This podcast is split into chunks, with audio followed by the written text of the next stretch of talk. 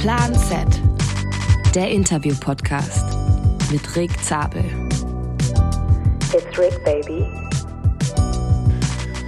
Herzlich willkommen zu einer neuen Folge Plan Z in dem Fall. Es ist mal wieder eine Interviewfolge. Und mir gegenüber virtuell sitzt Robert Faken. Hallo. Ja, grüß dich. Freut mich sehr, da zu sein. Das Schwerste ist geschafft, dass wir zwei das nochmal geschafft wirklich. haben, einen Podcast aufzunehmen. Ey, Katastrophe. So ein Hickhack, aber es hat dann doch Aber jetzt funktioniert. haben wir es geschafft. Ich, hatte ich weiß gar nicht, ob du vielleicht die letzte oder vorletzte Folge schon gehört hast äh, vom Podcast. Da hatten wir schon drüber geredet.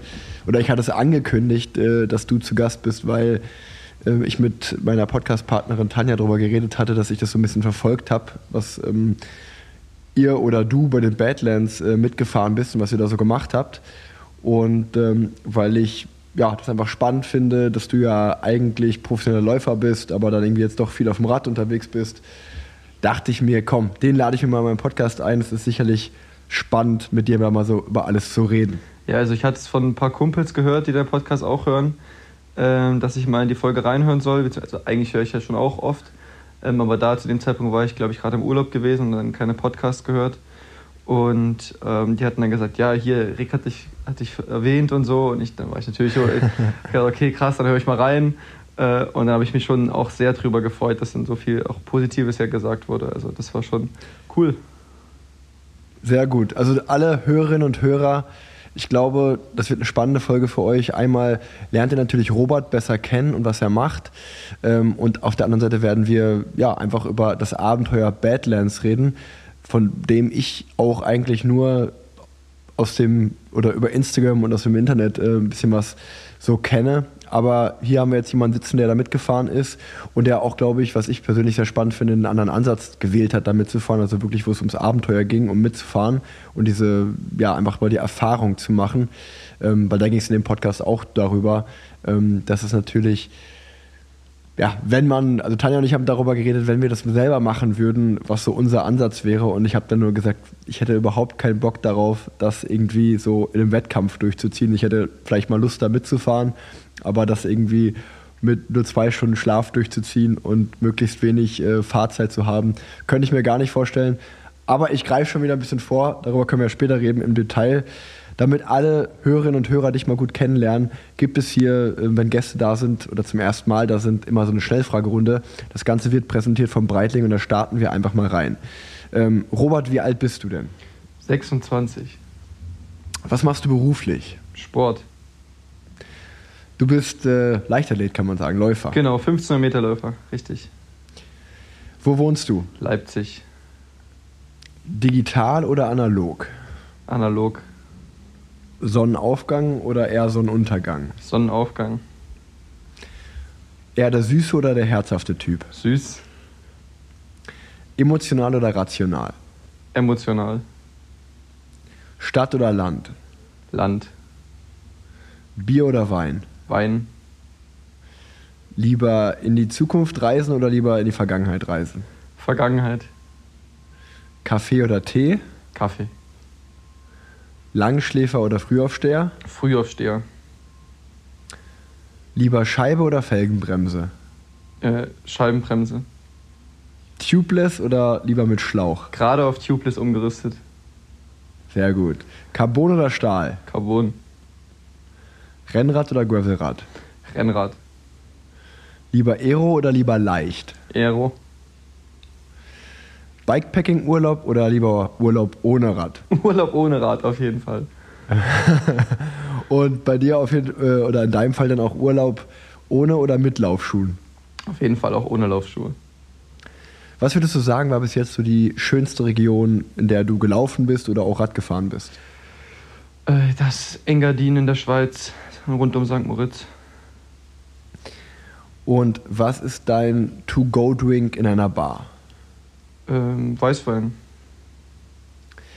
Dann die letzte Frage der Schnellfragerunde, bevor wir hier da abschließen. Das ist eigentlich weniger eine Frage, sondern eher ja, eine Empfehlung deinerseits. Das kann wirklich alles sein, von einer Serie, Buch, Restaurant, Musik, ähm, irgendwas, was dich gerade in dem Moment vielleicht beschäftigt, wo du sagst, das würdest du gern weiterempfehlen. Ähm, Äh, mein absolutes Lieblingsbuch ist extrem lustig, ist von Roald Dahl. Ähm, da geht es um den Sudankäfer. Ähm, das hat absolut nichts mit Sport zu tun, es sind auch keine krassen Lebensweisheiten drin. Ist einfach nur das einzige Buch, was ich jemals gelesen habe, wo ich wirklich irgendwie da vorgesessen habe und herzhaft gelacht habe. Also das war wirklich äh, extrem lustig. Also von Roald Dahl, der Sudankäfer. Ja, vielen Dank für die Empfehlung. Ähm, Dir wird das, glaube ich, sehr gut gefallen. Dir wird das sehr gut gefallen. Muss ich, Auf jeden Fall. Muss ich mir auch mal anschauen. Ja. Und ähm, das war die Schnellfragerunde, wie immer präsentiert vom Breitling. Und ich glaube, jetzt können wir so richtig in den Podcast starten. Robert, ich muss sagen, ich habe von dir schon viel gesehen. Ähm, ich habe da mit Tanja auch drüber geredet, dass ich auch deinen Social Media Auftritt ähm, sehr, sehr gut finde und wie du das alles machst. Und äh, ich bin ja auch Social Media affin. Mir macht das auch sehr viel Spaß und ich glaube auch, dass das äh, immer wichtiger wird für uns Sportler, sich da irgendwie selber zu präsentieren. Dementsprechend, ähm, ja, von meiner Seite erstmal Daumen hoch, wie du das machst, äh, finde ich ganz stark. Und ähm, ja, jetzt sitzen wir uns aber das erste Mal gegenüber. Also schon sehr viel gesehen von dir, aber das ist das erste richtige Gespräch, was wir führen und da freue ich mich sehr drauf. Ja, umgekehrt ist ja genauso. Also ich freue mich, dass du das auch so siehst. Ich folge dir ja auch schon eine ganze Weile äh, und finde es umgekehrt ähm, genauso cool, auch was du machst und dass du es auch so, ähm, ja, ich würde sagen, ja trotzdem auch ein bisschen einfach ernster nimmst und da ähm, ein bisschen Aufwand reinsteckst und dir da Mühe gibst. Also äh, da beweihräuchere ich dich mal gerne zurück. Wie ist das denn in der Leichtathletik? Das würde mich mal interessieren. Ähm, also im Radsport, bei mir ist es schon so, dass das ganz schön polarisiert, möchte ich mal sagen. Also es gibt die, die feiern das total und es gibt aber auch die, die das gar nicht verstehen, die so ein bisschen Oldschool-Mindset haben, will ich es mal nennen, wo gesagt wird, ey, konzentrier dich mal aufs, aufs äh, Radfahren. Safe. Und ähm, ähm, wie, wie ist das in der Leichtathletik? Wird das auch wird darüber geschmunzelt? Wird das nicht so ernst genommen oder auch vielleicht mal ins Lächerliche gezogen? Ja, ähm, auf jeden wie Fall. ist das? Auf jeden Fall. Also ins Lächerliche, ins Lächerliche wird sehr oft gezogen, ne? wenn dann irgendwie gesagt wird, ach Mann, ey, ich habe heute keine Lust aufs Training, kannst du nicht mir einen geilen motivational Spruch äh, gerade mal geben oder so ein Kram. Ähm, oder auch generell, klar, irgendwelche Leute, die ein bisschen oldschool sind, die dann sagen, ja, da geht viel zu viel Energie äh, verloren, die du da in Social Media steckst, die ähm, ja eigentlich in den Sport fließen sollte. Ähm, da gibt's, aber es gibt auch die Leute, die sagen, boah geil, dein Feed sieht ultra nice aus und ist voll schön anzuschauen ja. oder die Reels so. Oder dann irgendwie, wenn YouTube-Videos kommen, so geil, das war richtig gutes Entertainment, es hat Spaß, anzu, äh, Spaß gemacht anzuschauen. Ähm, die Feedback gibt, Feedbacks gibt es dann doch auch. Ähm, da ist es genauso, wie, wie du es gerade gesagt hast. Also da gibt es solche und solche. Ja, ja, ja. Ein Kurzurlaub in Afrika und das mitten in NRW. Nur 20 Kilometer von Köln entfernt tritt man in eine Welt ein, in der sich der Alltag plötzlich ganz weit entfernt anfühlt. Ich rede vom Phantasialand. Der perfekte Ort für einen Familienkurzurlaub. Aber auch ohne Übernachtung absolut einen Besuch wert. Einfach mal für ein paar Stunden raus aus dem Alltag. Genießt das Essen in den afrikanischen Restaurants. Genießt den afrikanischen Flair. Keine platte Kulisse, sondern ein Ort, der die Gäste wirklich in eine andere Welt entführt. Zumindest geht es mir und meiner Familie dort immer so.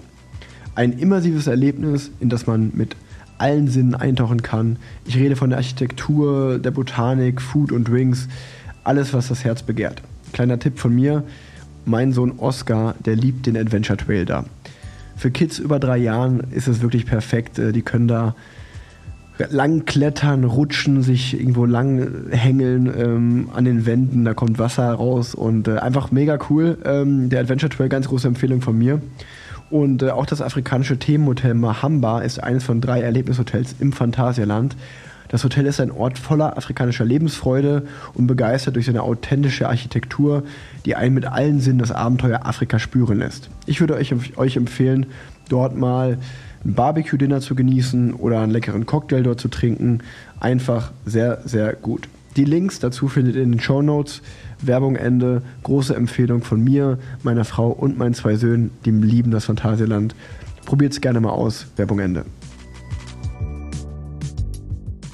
Ja, ich finde es immer spannend, weil ähm, wahrscheinlich, ähm, ich weiß nicht ganz genau, wie es in der Leichtathletik ist äh, oder bei dir im Laufen. Ich meine, klar, ihr habt auch Partner, ähm, ihr habt auch Sponsoren, wenn man irgendwie davon leben will, ist man ja auch darauf angewiesen, diese Partner zu haben. Voll. Ähm, und im Radsport finde ich das immer so spannend, weil ähm, da ist es ja auch so, dass die Teams, ähm, wir Fahrer sind ja bei den Teams angestellt und die Teams werden ja in den meisten Fällen zu 100% von Sponsoren bezahlt. Mhm. Und was interessiert einen Sponsor? Natürlich, sportlicher Erfolg ist wichtig, aber gerade in der heutigen Zeit, wenn man sich so ein bisschen Marketing anschaut, sind ja Reichweiten wichtig. Es ist es wichtig, dass man vielleicht den einen oder anderen Sportler im Team hat, der auch mal Ecken und Kanten hat, der ein Typ ist, dem man gerne folgt, der eine Geschichte zu erzählen hat. Und von daher ist es eigentlich, äh, ja, finde ich immer witzig, wenn das als Kritik geäußert wird. Also wie du auch gerade gesagt hast, das höre ich auch mal des Öfteren, ja, konzentriert dich doch mal aufs Wesentliche. Ja. Ähm, und wo ich mir denke, ja, erstens ist es für mich irgendwie gefühlt auch ein bisschen Ausgleich, weil ich irgendwie im Training mal mein Handy kurz rausgeholt habe und wir haben dann ein cooles Video gemacht, Voll. daran zu schneiden und dann cooles äh, Musik, äh, coole Musik drunter zu legen, macht es erstens irgendwie Spaß, mir macht das Spaß, ist fast schon so ein Hobby geworden. Und auf der anderen Seite repräsentiert man ja dadurch auch seine Partner und seine Sponsoren. Das heißt, äh, man macht eigentlich ja noch einen besseren Job als die, die kein Social Media machen. Ja, voll. Und ähm, deswegen, ja, also ich glaube, ich würde behaupten, ich, ich glaube, da lege leg ich mich auch nicht weit aus dem Fenster, wenn man, je nachdem, wie, wie es kommt in der Zukunft, sind wir aber da, glaube ich, ganz gut aufgestellt, wenn man das macht und ein bisschen Social Media affin ist. Ja, ich finde auch, vor allem, wenn du halt einfach dann, ich finde, es tut ja auch der, der Sportart gut.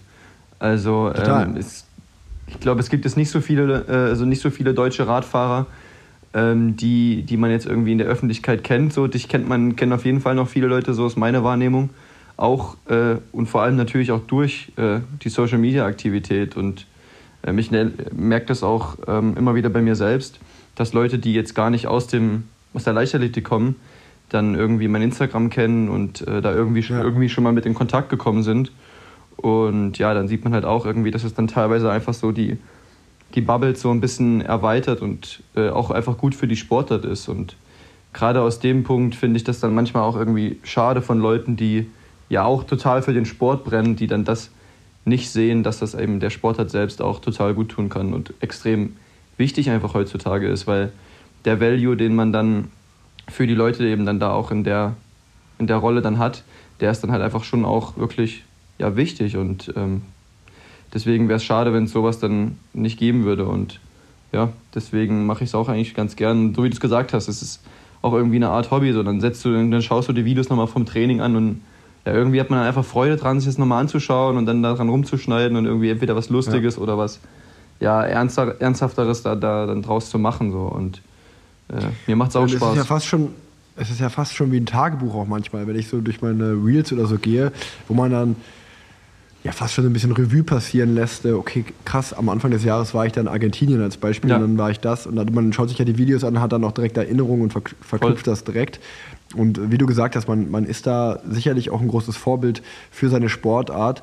Und ähm, ja, auch wenn man, also deswegen nochmal die, an die Leute, die jetzt auch zuhören, schaut da gerne mal vorbei äh, bei Robert im Instagram. Äh, packe ich auf jeden Fall in die Show Notes oder auch beim YouTube-Kanal, weil ähm, das ist einfach super ästhetisch, wie du läufst, wenn du mit deinen ja, Kameraden läufst da und ähm, da, da bekommt man genau wie, denk, wie ich denke, manche Leute vielleicht Lust bekommen dann auf Radfahren, bekommt man, glaube ich, bei dir auch Lust äh, aufs Laufen, wenn man das sieht. Und das geht ja voll aufs Konto des Sports ein, wie du gerade gesagt hast. Also ganz viele Leute, ich glaube, die könnten sich jetzt nicht vorstellen, die Zeiten, die du läufst, annähernd daran zu kommen, aber darum geht es ja, ja, auch genau, dann gar das nicht. Ist das ist dasselbe beim Radfahren. Ja. Also das, ich sage auch mal, du musst ja nicht, du fährst ja nicht 200 Kilometer bei deiner ersten Radfahrt und auch nicht 100 ja, Kilometer. Wenn du Bock auf Radfahren hast, dann setz dich aufs Rad und fahr. Und wenn es am Anfang sieben Kilometer sind, ist das ja auch cool, Voll. weil es geht ja um das Gefühl, was du dabei hast. Und ähm, ja, ich glaube, da, da ähm, ist einfach Social Media heutzutage ein sehr, sehr gutes Tool. Ja, 100 Prozent bin ich ganz bei dir. Lass uns aber doch nochmal auf jeden Fall in die Vergangenheit zurückreisen. Ja. Mich interessiert natürlich auch, wie du zum Sport gekommen bist. Wie bist du denn ähm, zum Laufen gekommen? Weil ich habe mich natürlich ein bisschen vorbereitet und auch gesehen, dass du auf der Sportschule in Leipzig warst. Mhm. Ich war ja in der Sportschule in Erfurt. Das heißt, wir haben da so ein bisschen äh, einen ähnlichen Werdegang. Ja. Und ähm, wie bist du zur Leichtathletik gekommen? Ja, also ähm, erstmal, ich fand dieses System Sportgymnasium, Sportschule schon extrem cool so. Also mir hat es extrem viel gegeben, auch rückblickend war es dann irgendwie mit der Ausbildung, die ich bekommen habe, also jetzt gar nicht die schulische, sondern vor allem auch so die körperliche, weil wir hatten so alle möglichen Sportarten dann parallel. Wir haben Volleyball gespielt, Touren gehabt, wir sind schwimmen gegangen. Also wirklich äh, irgendwie das volle Programm. Jede Sportart kann ich irgendwie, weiß ich irgendwie ein bisschen was mit anzufangen. kann mich ein bisschen bewegen. Also das hat mir extrem viel gegeben. Aber zur Leichtathletik selbst bin ich halt gekommen, so klassisch irgendwie in der Grundschule mal so einen Crosslauf gewonnen und dann, ähm, klar, parallel habe ich immer Fußball gespielt. Ähm, da ein paar Kumpels gehabt, die noch einmal oder zweimal in der Woche zum Leichtathletik-Training gegangen sind. Und ja, dann habe ich da mal gejoint, äh, bin dann da mal mit hin, habe dann lange Zeit beides so parallel betrieben und dann ähm, nach den ersten beiden Jahren auf dem Sportgymnasium mh, hm, dann auf die Leichtathletik, für, für die Leichtathletik entschieden.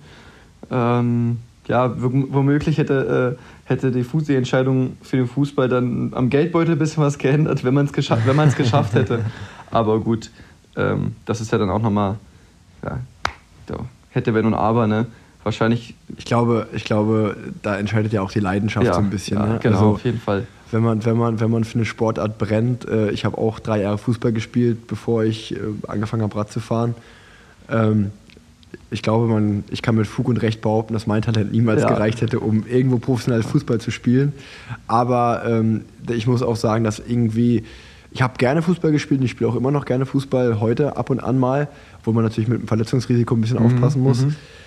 Ähm, aber als ich dann in den Radverein gekommen bin, ähm, muss ich schon sagen, dass da nochmal irgendwie ein ganz anderes Feuer in mir ja. losgelodert ist, als es beim Fußball der Fall war. Und ich glaube, sowas ja, wenn man das einmal irgendwie so entdeckt, so eine Sportart für sich und man brennt, fängt dafür an zu brennen, dann, ähm, ja, dann äh, denkt man sich ja nicht als 13-Jähriger, ja, aber da würde ich mehr Geld verdienen. Ja, ja, nee, da hat man ja gar nicht, in dem Moment gar nicht drüber nachgedacht. Das ist ja nur so rückblinkend. Ja. Ne? Und jetzt auch heute, wenn, ja, ich, ja, wenn ich heute mal mit Kumpels irgendwie Fußball spielen gehe und dann so irgendwie mal so versuche zu reflektieren, wie ich, was ich jetzt ja dann gerade da fabriziert habe, dann denke ich mir auch, ja, ey, gut, zum Glück bist du Läufer geworden. Also äh, Wahnsinn, ja. Aber und das ist ja auch sehr erfolgreich ja, ja, immer noch nicht so erfolgreich, wie man gerne wäre, ne? Aber es ist auf jeden, hat auf jeden Fall schon zum Profi gereicht und das ist, ja, ja. das ist dann schon schön, ja, ja definitiv. Also man, man kann mal äh, für die Leute, die vielleicht eine sportliche sportlichen Erfolge nicht so auf dem Schirm haben, kann ich einmal sagen, du bist mehrfacher deutscher Meister ähm, schon geworden. Ähm, Gerade die 1500 Meter, das ist so deine Paradedisziplin. Ja, genau. ne? Oh, und ähm, da bist du auch bei den Olympischen Spielen in Tokio schon dabei gewesen. Mhm, genau. Also ja, das würde ich schon als sehr erfolgreich ja. verbuchen. Ja. ja, das sagt man ja immer so über sich selber dann nicht so, ne? aber ja, ja schön, dass du es so siehst auf jeden man, Fall. Also ich finde, wenn man, wenn man sich mit dir beschäftigt, dann liest sich das schon sehr, sehr gut. Und äh, du bist ja auch jetzt noch also ich weiß gar nicht, wie ist das in der Leichtathletik? Wie ist das beim Laufen? Bist du vom Alter her, wie bist ja. du da jetzt? Bist du schon älter oder bist du noch jung? Ja, das ist so gerade so ein heißes Thema, vor allem auch bei mir im Kopf, so, weil jetzt so 26, das ist dann schon so langsam ein Alter, wo du irgendwie so anfängst, so du realisierst, okay, jetzt so ja, irgendwann es dann, das ist dann schon endlich, ne? du kannst es nicht, nicht ewig machen. Ja. Klar, es ist immer noch Ausdauersport und die Entwicklung geht auch dahin, dass das Training und dafür, äh, das Training und so dafür einfach viel aerober ist als als es vielleicht früher war. Also viel mehr über die, über die Grundlage gesteuert wird und über normales Schwellentraining gesteuert wird. Dementsprechend kannst du es schon lange machen, so bis in die 30er rein. Ähm, ja. Aber trotzdem gibt es auch eine Entwicklung, dass halt Leute hochkommen. Jetzt klar, der aktuell Beste der Welt, Jakob Ingebrigtsen, ich glaube, der ist 22. Ähm, ja. Dann gibt es einen, einen, Niederländer, der ist, glaube ich, 19 oder 18. Ähm, der ist auch, also, auch extrem stark und auf, auf Weltklasse-Niveau unterwegs. Und ja, es gibt nicht mehr so viele, die deutlich älter sind jetzt aktuell. Klar ist auch ja. jetzt gerade eine Generation so am Hochkommen, aber äh, ja, die, die, also es gibt extrem viele junge Leute, die gerade stark sind, aber rein vom Profil her ist es denkbar, dass man es auf jeden Fall äh, lange machen kann und es haben trotzdem auch früher schon Leute vorgemacht. Ich erinnere mich, bei Olympischen Spielen hatte ich einen Neuseeländer in meinem, in meinem Vorlauf. Das waren seine vierten Spiele. Ja. Der war halt über 40, ja, der verrückt. Typ. Und äh, das sind dann schon Beispiele, wo man sieht, okay, man kann es schon auch ein Weilchen machen. Krass, krass. Ja, also da ist es aber ähnlich wie im Radsport. Da ist es ja auch so, dass ja, viele ja. junge Fahrer hochkommen und das äh, so ein bisschen, ja, wie sagt man, so ein bisschen, das äh, wechselt halt einfach. Ne? Ähm, mhm, mhm. als ich vor, ich glaube, ich bin jetzt in meiner zehnten Profisaison und damals war es so ganz klar, ey, du bist ein junger Hüpfer, ja, du ja. arbeitest dich jetzt erstmal hoch vom Wasserträger und machst erstmal so ein bisschen die Tempoarbeit und holst Flaschen. Und dann, wenn du irgendwann 30 bist, kommen deine Jahre. Und äh, ich werde jetzt im Dezember 30 und jetzt ist wirklich so, ja, wenn die drei vorne steht, bin ich auf jeden Fall alt. So, mhm, dann, dann, mhm. kann man, dann kann man eigentlich die Profijahre, die noch kommen, schon an eine Hand abzählen. Oh, scheiße, ja. Ähm, äh, das hat sich auch ganz schön verändert.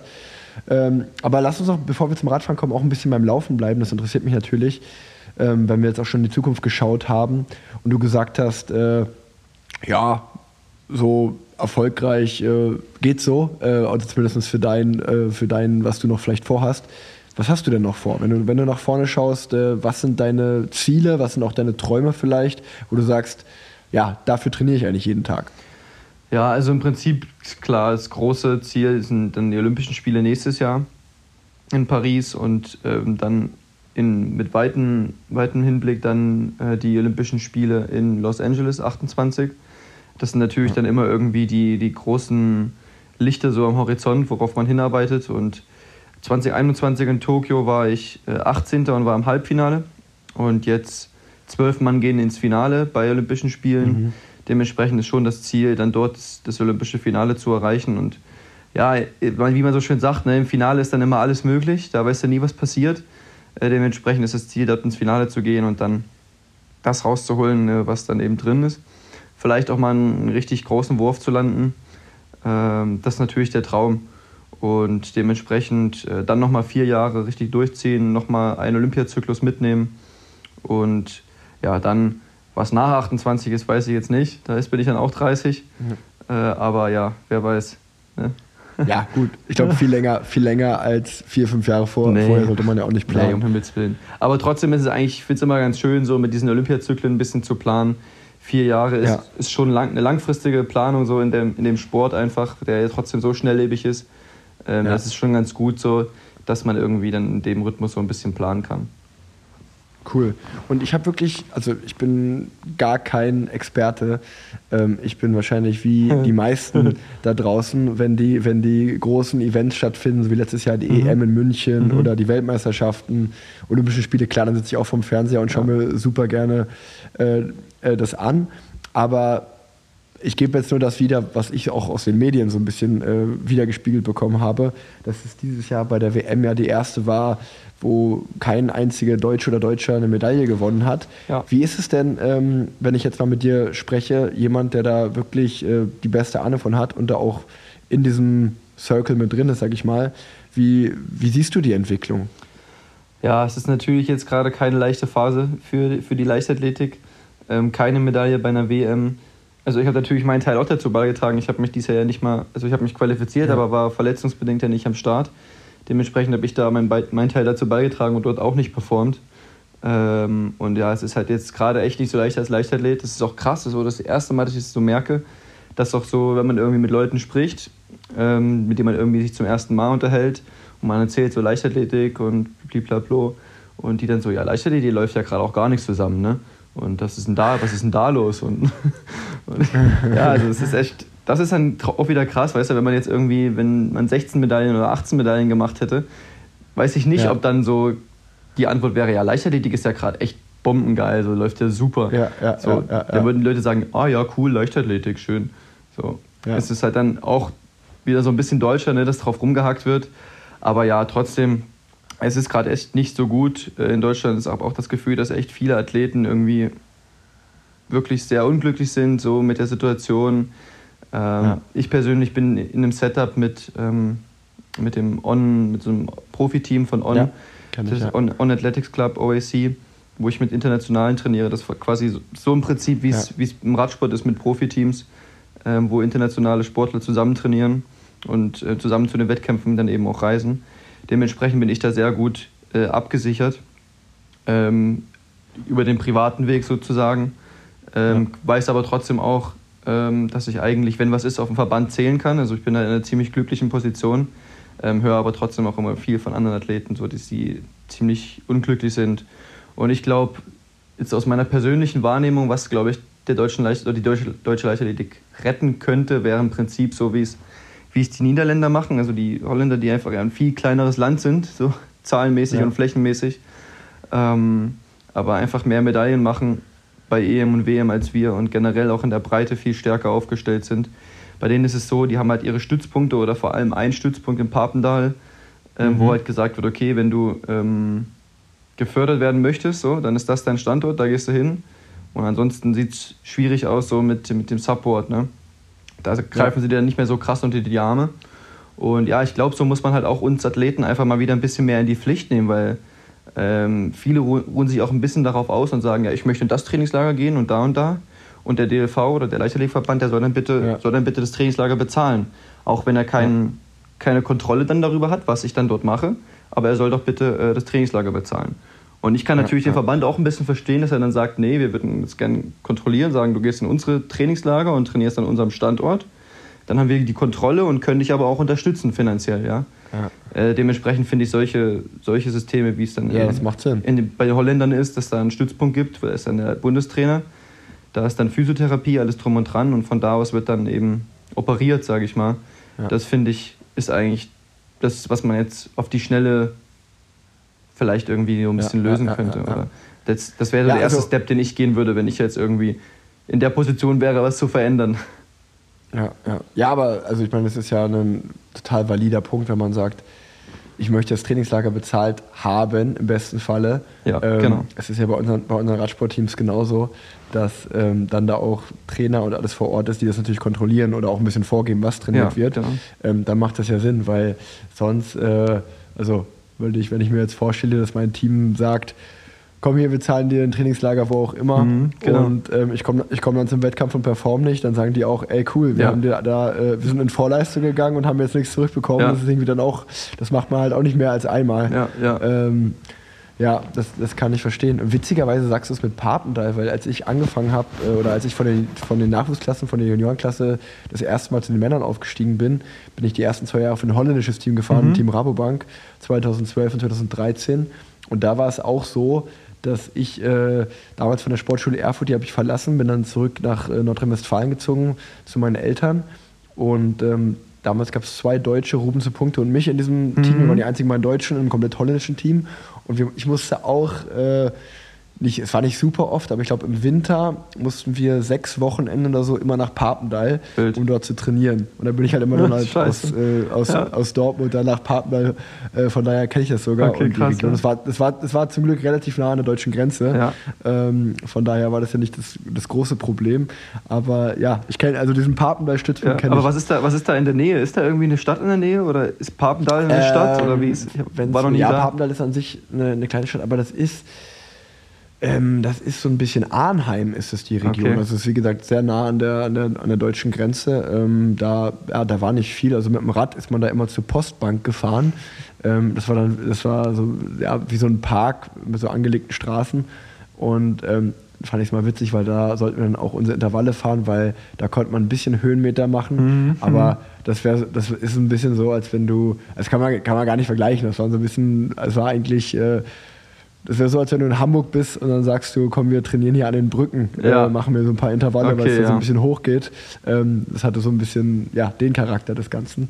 Ähm, ja, aber, aber ist witzig. Ähm, ist aber auch, ganz ehrlich, ist auch in, im, im Radsport gerade ähm, zu sehen, dass so ein bisschen die fetten Jahre vorbei sind. Also auch ähm, in, den, in den Nullerjahren und, und auch so zwischen 2010 und ja, bis 2016, 17 würde ich sagen, hatte man viele deutsche Fahrer, die Etappen bei der Tour de France gewonnen haben. Man hatte immer eine starke Nationalmannschaft. Mhm. Und äh, das hat auch echt äh, krass, krass abgebaut. Also mittlerweile ist es auch so, wenn da eigentlich ein Fahrer, jetzt ähm, John Degenkolb ist zum Beispiel eine super starke Europameisterschaft gefahren als Achter. Und da muss man wirklich sagen, da wird ein Achterplatz dann gefeiert, weil man sagt, okay, geil, Achter, ja. einer unter den Top Ten. Bei der WM ähm, war, war glaube ich, der Beste. Es war auch Dege, auch 16. auch stark gefahren. Aber ja, da äh, ist auch wirklich so, dass man nicht mehr irgendwie mit der Nationalmannschaft bei solchen großen Rennen an den Start geht und sagt, wir wollen nur eine Titel mhm. mitfahren und eine Medaille mhm. holen, sondern dass irgendwie die Top Ten eher als, als Ziel ausgegeben wird. Und ähm, auch ein deutscher Etappensieg bei der Tour de France ist mittlerweile schon fast eine kleine Überraschung. Ähm, das ist ein Riesending. Es ja. gab halt vor fünf, sechs Jahren war halt so, ich glaube, da haben, es gab eine Tour, das ist gar nicht lange her, mit Kittel und Greipel und Toni ja. Martin, da wurden halt so sechs, sieben Etappen gewonnen. Ja, also da wurde stimmt, ja. und, und da war halt aber wirklich dann auch so einfach so, ja gut, also da wurde dann halt gesagt, ja gut, wir gewinnen Etappen, aber wir haben halt keinen in der Gesamtwertung. Ja. ja dann, also, also es war Man halt, findet immer was, man findet so, immer ne? was, ja. Ja, das ist, äh, ist ähm, schon verrückt. Ne? Und da fragt man sich halt auch so, okay, ähm, ist es vielleicht einfach sind es einfach die Gezeiten so ein bisschen. Also ist es einfach die Zeit, dass man mal stärkere Jahrgänge hat und mal halt nicht. Und da muss man halt auch einfach so Durststrecken vielleicht mal ein bisschen abwarten. Und ey, äh, da nehme ich mich genauso wenig raus, weil, ähm, wie ich gerade gesagt habe, das ist einfach so, dass die, die, die deutschen Fahrer, ähm, und man muss fairerweise sagen, dass es aber eher die Männer betrifft, also die Frauen sind gerade wirklich äh, Weltklasse Mhm, sehr, sehr gut ja. unterwegs, die sind sehr stark aufgestellt. Und bei den Männern ist es so, dass, äh, ja, für mich wäre es, äh, ich würde mich freuen, wenn ich nominiert werde und da mitfahren kann. Ja, Aber ich ja, wäre ja dann im selben Team, wo ich bin ja dann auch in demselben Team, wo es dann heißt, ja geil, Top ein Top Ten Platz wäre gut so, ne? Also das ist äh, verrückt, wie sich da so die Zeiten verändert haben. Ja, ich glaube aber, das, das stimmt schon so ein bisschen, wie du es gesagt hast, so, dass es ein bisschen die Gezeiten sind. So. Dass, man eine, dass es mal eine richtig starke Generation gibt, dann mal eine mittelstarke und dann gibt es auch mal eine Durststrecke. Ich glaube, irgendwo ist es normal. Klar kann man immer in der Jugend viel, viel, ähm, ja, viel vorbereiten, aber am Ende, so, dann gehört auch trotzdem immer noch mal viel mehr dazu, als einfach eine gute Ausbildung, äh, um dann wirklich so Ja. ein Level zu erreichen, dass man dann auch reihenweise Etappen gewinnen kann oder einfach auch wirklich irgendwie Ja. auf dem Gesamtklassement fahren kann. Ich meine, so, wann- ja, ich weiß Also gar nicht. Man muss, man, muss, man, man muss auch sagen, in der, in der deutschen Geschichte äh, der Tour de Ja. France oder in der, in, in der Geschichte der Tour de France gab es halt nur einmal Ja, Ulrich, genau. der einmal die Tour Das gewonnen auch hat. Also es gab, das war halt, das war halt ein Jahrhunderttalent aus deutscher Mhm. Sicht so, ne? Und das, das ist halt seitdem nie wieder vorgekommen, ne? Ja. Ähm, muss man auch mal ganz ehrlich sagen. Und aber also ich finde es trotzdem eine, eine spannende Diskussion oder einfach spannend darüber zu sprechen, weil ich habe mittlerweile auch äh, zwei Söhne und ich, die sind noch sehr jung, aber ich bin auch mal gespannt, wie sich das so, so entwickelt, weil ähm, ich hatte dieses Jahr auch eine Folge mit meinem Heimatverein, im RSV Unna, mit dem Tobi Müller und der hat halt auch erzählt, so ey, ganz ehrlich, wenn das so weitergeht, in fünf Jahren, wir haben eh gar keinen Nachwuchs mehr, das bricht eh alles komplett weg, ähm, dann, dann, also das wird jetzt nicht gerade besser von den, wenn wir über die Jahrgänge reden, es jetzt, sieht jetzt nicht gerade danach aus, wenn da nochmal starke Ja. Jahrgänge nachkommen. Wir sind froh, wenn wir überhaupt noch, ähm, ja, irgendwie ein Feld zusammenbekommen in der Nachwuchsklasse, wo ich mir dann halt auch frage, okay, ähm, ist das jetzt nur in Deutschland so? Ist das, ist, wie ist es in den anderen Ländern in Europa? Wie bekommen die anderen, also ich sag mal, man, da schaut man ja auch mal schnell irgendwie zu den USA oder so rüber, weil da ist es ja auch, da ist ja Sport einfach im Schulsystem so ganz anders verankert in den, mit, mit äh, äh, Highschool und College und so, dass die ja da, ja, ähm, ich war letztes Jahr einen Monat äh, in, in Los Angeles auch und konnte da so ein bisschen äh, beim Freund in der Familie mitleben und habe da gesehen, wie halt die zwei, drei Kinder von dem, ja, da ist halt ganz normal, die gehen morgens aus dem Haus, die kommen irgendwie nachmittags wieder und die waren halt mit drei Rucksäcken bepackt, weil die halt verschiedenste Sportarten über den Tag gemacht haben. Das war halt ganz normal in, deren Tag integriert. Und äh, das ist halt so, in Deutschland äh, bekomme ich das nicht so mit, dass man wirklich viele junge Menschen einfach äh, irgendwie für den Sport noch begeistern Ja, kann. Ne? Da voll. gehen halt ganz viele auf dem Weg irgendwie verloren ähm, und machen halt, haben halt, ent entwickeln einfach andere Interessen. Ja, es ist ultra, ultra traurig zu sehen. Also ich habe auch irgendwie voll das Gefühl, dass halt irgendwie, dass irgendwie keiner mehr Bock hat, so auf, auf Sport, auf richtig trainieren, auf äh, jeden Tag irgendwie Sport machen. Und ich habe auch das Gefühl, Ja. dass die Leute es nicht mehr so erstrebenswert finden, mal eines Tages Profisportler, Leistungssportler zu werden. Und Ja, es hat ja. einfach irgendwie keinen, keinen Stellenwert mehr irgendwie in der Gesellschaft, äh, auf, dem, auf dem höchsten Level irgendwie Sport zu machen. Das ist Ja. irgendwie krass zu Der sehen. Leistungssport vor allen Dingen. Also Ja. ich, also ich, ich würde schon sagen, dass, ähm, dass der Breiten- also ich klar, muss sagen, Breitensport genau, ist- ich wollte ist sagen, groß, ja. Breitensport gefühlt hat jeder Bock Genau. auf Sport und macht gerne Sport und macht aber so, aber die machen halt dieses Sport als Ausgleich zum Beruf, um runterzukommen. Breitensport einfach ganz klasse. Aber der Leistungsgedanke Ähm, ist einfach, also Genau, und, und, und das ist halt auch so verrückt zu sehen, ja, wie im Breitensport, das ist, glaube ich, auch bei Jedermann-Rennen zu sehen und bei Dingen, bei vielen anderen äh, Wettkämpfen, so, der, die eher an den Breitensport gerichtet sind, dass die haben eigentlich keine Probleme ähm, Nee, mit ja, ihren ja, Starterfeldern. Das steigt sogar eher. Ähm, oft so, wenn es coole Veranstaltungen sind, nicht so bei jeder Veranstaltung. Aber ja, wie du gerade sagst, halt Leist, der wirkliche Leistungsgedanke, Leistungssport, eine Lizenz zu ziehen und Radrennen Ja. zu fahren oder dann vielleicht mal Wettkämpfe wirklich mitzumachen und sich zu messen, das äh, geht, das ist auch mein Gefühl, das geht auf jeden Fall ein bisschen verloren. ja, ja, genauso wie irgendwie das, ja, auch einfach abzufeiern, wenn jemand irgendwie krass ist oder einfach gut ist. So, ich meine, wenn ich mir überlege, so die, die Vorbilder, die man selber hatte, also ich habe das hab letztens ein Erlebnis gehabt, ähm, da habe ich zum ersten Mal Nils Schumann kennengelernt, äh, der ähm, 800 Meter Olympiasieger geworden ist, Ja. 2000. Und für mich war es einfach immer noch, ja, krass, einfach den jetzt mal kennenzulernen und mal vor dem zu stehen und mit ihm zu reden, weil Olympiasieger in meiner Disziplin als Deutscher so, das ist einfach schon was Besonderes. Ja, und ich habe und ja, ich habe irgendwie nicht mehr das Gefühl, dass Sportler oder erfolgreiche Sportler bei uns heutzutage noch den Stellenwert haben, sondern dass sie halt einfach auch teilweise irgendwie belächelt werden, so was wir vorhin gesagt haben. Mhm. Ähm, ja, das, ja, hm, okay. Ja, und auch vergessen werden so ein bisschen. Ne? Ja. Also das ist ja dann auch, äh, auch äh, ja, vielleicht ist es einfach der Lauf der Zeit, aber es ist, äh, es ist, äh, es stimmt schon, was Ja, du es wird sagst. einfach ne? irgendwie Also- auch nicht mehr als was, als was Richtiges angesehen, so ein Profisportler zu sein. Also es wird dann halt, Ja, ja. ja, Ja, also in der, in der Allgemeinbevölkerung sowieso. Also ich glaube, wenn du, äh, wenn sich Leute nicht mit Radfahren oder Radsport auskennen ähm, und ich sage denen, ja, äh, was machst du beruflich? Ja, ich fahr Rad, ähm, dann ist es auch immer so ein bisschen so, ja, nee, sag mal, also womit verdienst du dein Ja, Geld? guck- so? guck mal, ich also geh- nicht, nicht so, ja. du fährst Rad und ich sage, ja, ich, geh, ich laufe. Ja, okay, ich laufe ja. auch jeden Tag. Okay. Ja, ja, ja. Wie kann man damit Geld verdienen? Ja. Ja, genau, äh, witzig, witzig. Aber lass uns äh, den Bogen wieder ein bisschen äh, zurückbekommen zum, zum Radfahren und warum ich dich auch eigentlich eingeladen habe. Ja. Du hast es gerade schon einmal äh, erzählt.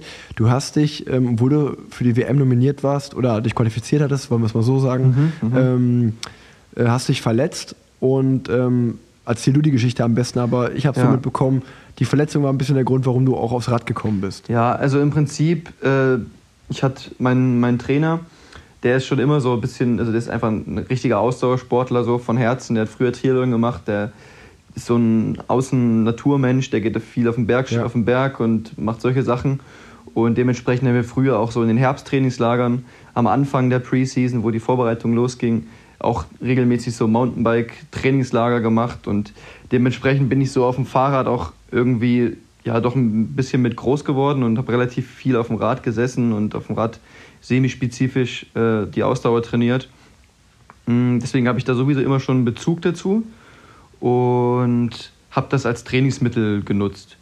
Ähm, dieses Jahr halt doch extrem viel aufgrund meiner Achillessehnenverletzung, die ich mir zugezogen habe. Direkt Anfang der Saison habe ich, also ich bin extrem gut ins Jahr eingestiegen, mich für WM qualifiziert, bin dann zu dem Zeitpunkt auch die viertschnellste Zeit gelaufen von einem Deutschen jemals über 1500. Also war wirklich, Krass. ging super los, vielversprechend und dann ja, gingen die Probleme halt auch los mit der Sehne und habe es dann ewig irgendwie versucht, die Saison irgendwie zu retten. Hat dann aber halt auch nicht geklappt und irgendwann musste man einsehen, okay, das Jahr ist halt hin. Das wird jetzt nichts mehr hier mit WM und äh, noch einer langen, guten Saison. Und dann äh, habe ich aber halt auch gesagt, ja, aber ich will jetzt halt auch nicht in den Urlaub fahren und jetzt irgendwie sagen, gut, dann ist es jetzt rum und dann fange ich ja, Ja. Mitte August wieder mit der Vorbereitung an, so da, wo irgendwie die Leute bei der WM sind. Auf den Rhythmus ja. habe ich halt auch keinen, keinen Bock. So. Das, also, das ist nichts für mich. Ich will irgendwie jetzt dann trotzdem irgendwie noch eine Herausforderung für den Sommer haben. Und ich hatte tatsächlich von Badlands schon gehört im Dezember, als mir ähm, der Patrick Pilz davon erzählt hat, dass er das fährt mit Pascal. Ähm, und da habe ich so, ey, voll geil, ich würde auch voll gern fahren und so. Damals so ein bisschen rumgeflaxt. Dann aber in Ja. die Termine geguckt und gesehen, okay, Anfang September, ja, da sind halt eigentlich noch ein paar Wettkämpfe, deswegen wird das halt wahrscheinlich nichts. So, dann war das erstmal wieder raus aus dem Kopf damals. Und ja, als ich ihm dann so erzählt habe, hier, Bro, ähm, Wettkampf, Wettkampfsaison ist durch, also das wird nichts mehr. Ähm, er hat dann so direkt gesagt, ja komm, dann fahr doch Badlands mit. Und ich so, hm, Ja. ja, also, ja, wir können, aber das kriegt, kommt man doch gar nicht mehr rein. So, hm, ist doch bestimmt ausgebucht und sowas. Also, ja, aber hm, wir können doch vielleicht mal eine E-Mail schreiben und vielleicht ist eine ganz coole Story, die man dann erzählen kann. Ich so, ja, ist auf jeden Fall geil, so hätte ich voll Bock, auf das, die Geschichte zu erzählen. Ja. Und er meinte so, ja, ich, du, ich habe ja einen Kontakt dahin, ich schreibe mal eine E-Mail und mal schauen, dann überlasse ich es dir. So hat er eine E-Mail geschrieben, die sofort Feuer und Flamme auch gewesen dafür, also die Organisatoren, und mir einen Startplatz als Solofahrer halt angeboten. So, Cool. und dann habe ich halt da, habe ich die E-Mail gekriegt und dachte so, okay, oh fuck, krass. Gut, komm, scheiß drauf, mache ich mit. Ich, ich bestätige das einfach mal und so. Und dann war ich da drin. Ja, das war irgendwie vier Wochen, ja, vier Wochen vorher, Ja. äh, wo das dann sozusagen in Sack und Tüten war. Und ja, da habe ich zu dem Zeitpunkt noch keine Idee gehabt, was auf mich zukommt. Ja. Also, Ey, es ist aber auch spannend, wie, ähm, wie man dann als Sportler doch so von seinen Zielen und vom Kopf auch lebt. Ne? Also ja, ist krass. ähm, ich, ich, ich habe das auch schon ein paar Mal in meiner Karriere gehabt, dass, wie du gerade sagst, dass du dann gerade wenn du dich auf was vorbereitest oder einen Höhepunkt hast und das dann irgendwie so wegfällt und du kannst nicht mal daran teilnehmen, dass man erstmal natürlich auch mental in ein Loch fällt, weil dafür hat man ja dann doch auch gelebt. Und ähm, das ist, finde ich auf jeden Fall gut, dass du irgendwie so gesagt hast, ey, ja, ich habe jetzt keinen Bock, irgendwie auf einen anderen Rhythmus und erstmal Urlaub zu machen, dann ewig zu trainieren. Ich brauche ein anderes Ziel, weil ähm, ich glaube, wir sind als Sportler daran so gewöhnt, dass man irgendwie sowas hat im Ja. Kopf, okay, darauf arbeite ich hin, da muss ich, weil dieses äh, einfach vor sich hin trainieren, ohne ein Ziel zu haben, äh, kann ich mir auch Nein, ist komisch. oder hat sich, hat sich auch immer ganz komisch Ja. angefühlt, wenn man das irgendwie so hatte. Also ich hatte mal eine Saison, da bin ich auch, glaube ich, da bin ich, äh, da habe ich so äh, einen schlimmen Virus gehabt äh, in der Tour, musste aussteigen. Ähm, dann war auch irgendwie erst rausgenommen, dann wieder äh, angefangen zu trainieren, gemerkt, okay, ich komme aber gar nicht an meine Werte ran, irgendwie ist da doch noch was im Körper. Dann auch relativ schnell entschieden, Mitte August, okay, die Saison ist durch, so die letzten zwei Monate wird kein Rennen mehr gefahren. Und dann war halt klar, okay, ich steige steig dann halt die nächste Saison wieder früh ein im Januar, Tour Down Under. Und da, dann war halt wirklich so, wie du gerade sagst, da hatte ich so dieses, okay, äh, jetzt ist August, jetzt ist September, da mache ich dann gar nichts. Halt und dann fange ich ja. so, dann fange ich so im Oktober an und dann, okay, dann habe ich zwar drei Monate, die ich dann trainiere für die neue Saison, cool, aber ja, ich habe jetzt fünf Monate kein Rennen am Stück, das ist irgendwie auch äh, strange, was mache ich jetzt eigentlich? Und da, da habe ich echt dann auch, äh, da hat da meine, meine jetzige Frau, meine damalige Freundin, die äh, Leo, die ist mal arbeiten gegangen und die hat immer, das, die hat immer dasselbe Bild gesehen. Da, okay, da hatten wir noch keine Kinder und nichts, aber die ist morgens aus der Wohnung gegangen. Ich saß auf der Couch, habe Playstation gespielt und dann kam die irgendwie acht Stunden später Ja, wieder von der Arbeit und ich scheiße, saß ja. immer noch da, nur dass halt vielleicht irgendwie ein Pizzakarton neben mir war, weil ich mir einmal Pizza kurz bestellt habe. Und das, das hat sie sich so eine Woche und lang mit angeschaut und dann hat sie auch gesagt, Alter, mach mal irgendwas. Ja, und, dann, ja. und dann hat sie gesagt, mach doch mal einen Bikepacking-Trip oder so. Dann habe ich auch so, das, das habe ich dann mit dem Kumpel gemacht, weil irgendwie was brauchte ich, um rauszukommen, weil ich bin das so, ich saß so einem Loch, ey. Oh, das war, das war auch ganz schlimm, ey. Ja. Aber cool. Äh, genug von mir. Äh, dann warst du angemeldet. Ähm, du, hattest das neu, du hattest ein neues Ziel im Kopf und Genau. äh, hast dich dann vier Wochen drauf vorbereitet. Ja, also was heißt darauf vorbereitet? Ich habe das dann schon irgendwie so ein bisschen unter dem Gesichtspunkt genommen, trotzdem, dass ich ja trotzdem Läufer bin, so, dass ich trotzdem irgendwie ein bisschen die Fitness auch so erhalten möchte, dass es auch Sinn für meine Laufperformance macht ähm, und jetzt nicht irgendwie jeden Tag äh, acht Stunden durch die Gegend fahre, ja, weil da würde sich natürlich Ja. schon ein bisschen was so im Körper auch verändern, das dann nicht so zielführend ist für die Lauferei. Äh, dementsprechend habe ich dann äh, auch relativ viel noch im Gym begleitend und so für die Achillessehne gemacht und generell, auch weil ja Radfahren trotzdem ein bisschen eine andere Belastung auch für den Körper einfach ist, Ja, voll. ähm, habe ich da auch viel, viele Stunden im Gym verbracht und eigentlich das längste, was ich einmal gefahren bin, war sechseinhalb Stunden. war, das war die, Ja, die längste. aber ist ja schon sehr genau, lang. das war dann schon, ist sehr, ja lang. Ähm, aber ja, sonst war, bin ich nicht länger als, als drei, maximal vier Stunden Ja. irgendwie gefahren. Ähm, und habe aber trotzdem auch so ein bisschen Schwelle und sowas trainiert, mal am Berg ein bisschen Kraftausdauerprogramme gemacht. Also schon ein bisschen mit Konzept. Ja. Also hat mir mein Trainer alles aufgeschrieben. Trotzdem ist das dann viel flex- flexibler als irgendwie mein Lauftrainingsplan, wo schon entscheidend ist, dass das irgendwie Dienstagvormittag ist und das andere Donnerstagnachmittag. So war das Ja. halt so, ja, guck ein bisschen, wie es reinpasst, wie du dich fühlst und äh, das fand ich ganz cool. Aber ja, im Prinzip habe ich schon trotzdem jeden Tag dann tatsächlich vier Wochen auf dem Rad gesessen, ja. Krass. Ne? Und erklär uns und erklär uns mal ähm, Badlands. Wo findet das statt? Ja. Was ist das genau? Was Genau. ist das für ein Rennen? Also im Prinzip ist das äh, ist Ultra Gravel äh, Bikepacking Rennen, m, was unsupported ist. Also da darfst keine Hilfe irgendwie von externen Begleitern oder sowas annehmen. Also du musst dich selber um deine Verpflegung, um deine ähm, Übernachtung und sowas kümmern und du musst dich auch selber darum kümmern, wenn du da einen Defekt hast oder wenn du einen Sturz hast oder wie auch immer, ist irgendwie deine Suppe, wie du dann da wieder rauskommst. Und Ja. Wie du da irgendwie wieder wegkommst von dem Fleckchen Erde, wo du dann dich da gerade aufhältst. Und ja, aber das hat mir alles irgendwie in dem Moment nicht so Angst gemacht, weil wenn man die Bilder von Badlands sieht, das ist in Spanien, ähm, durch die Sierra Nevada beispielsweise oder durch die Gorafe-Wüste. Die einzige Wüste übrigens, die wir in Europa haben, was ich vorher auch nicht wusste. Generell die Landschaftstypen, die es dort gibt, so, wo man sich so denkt, krass, ey, das ist alles Europa.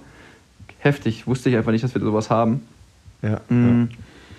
Ähm, was würde ich sagen? Ja, die Landschafts Landschaftstypen sind auf jeden Fall ja. ziemlich krass.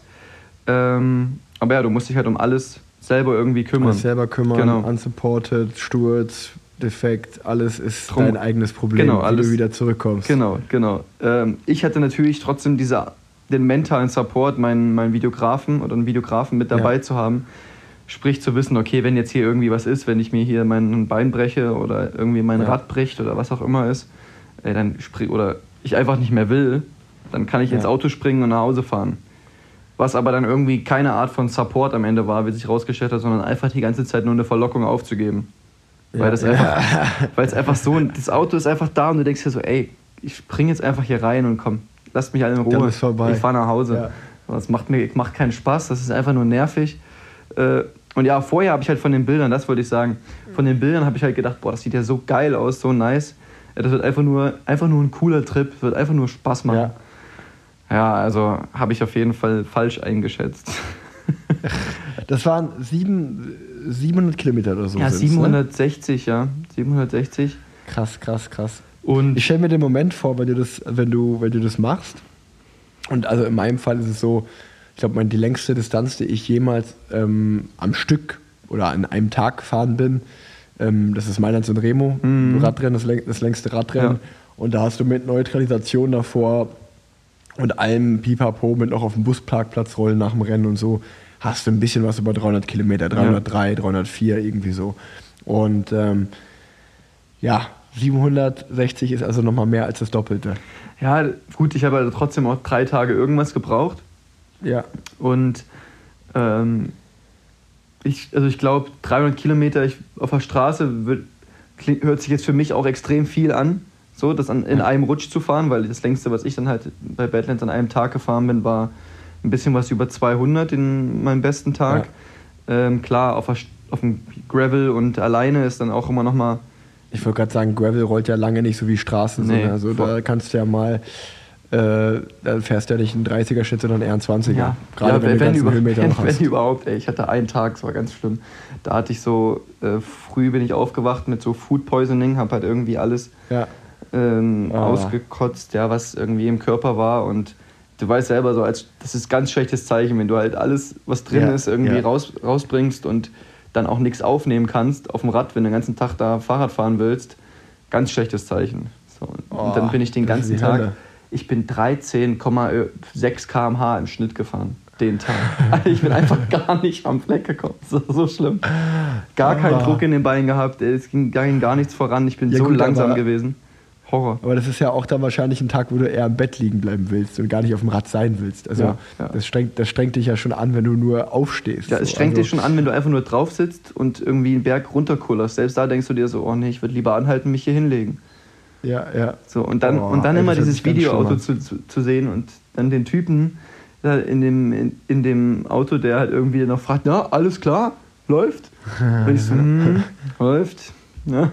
Aber ich hatte zum Glück den Tag noch Pascal ähm, mit an meiner Seite. Das war Tag zwei der ganzen Erfahrung. Ja. ähm, wo er mich dann auch wirklich nicht im Stich gelassen hat und auch immer, wenn ich irgendwie alle zwei Stunden angehalten habe und mal Powernap gemacht habe, hat er auf mich gewartet und hat mich dann weiter äh, ja, die, Ber Cool. die Berge hoch motiviert und das war echt, das war cool. Und was ich gerade sagen wollte, ich stelle mir einfach auch den Moment vor, man, man reist da hin und wie du gerade gesagt hast, es ist ja, ich bin da mal Rennen gefahren, Almeria, Anfang der Saison ist immer in dieser Wüste so ein Mhm. Tagesrennen.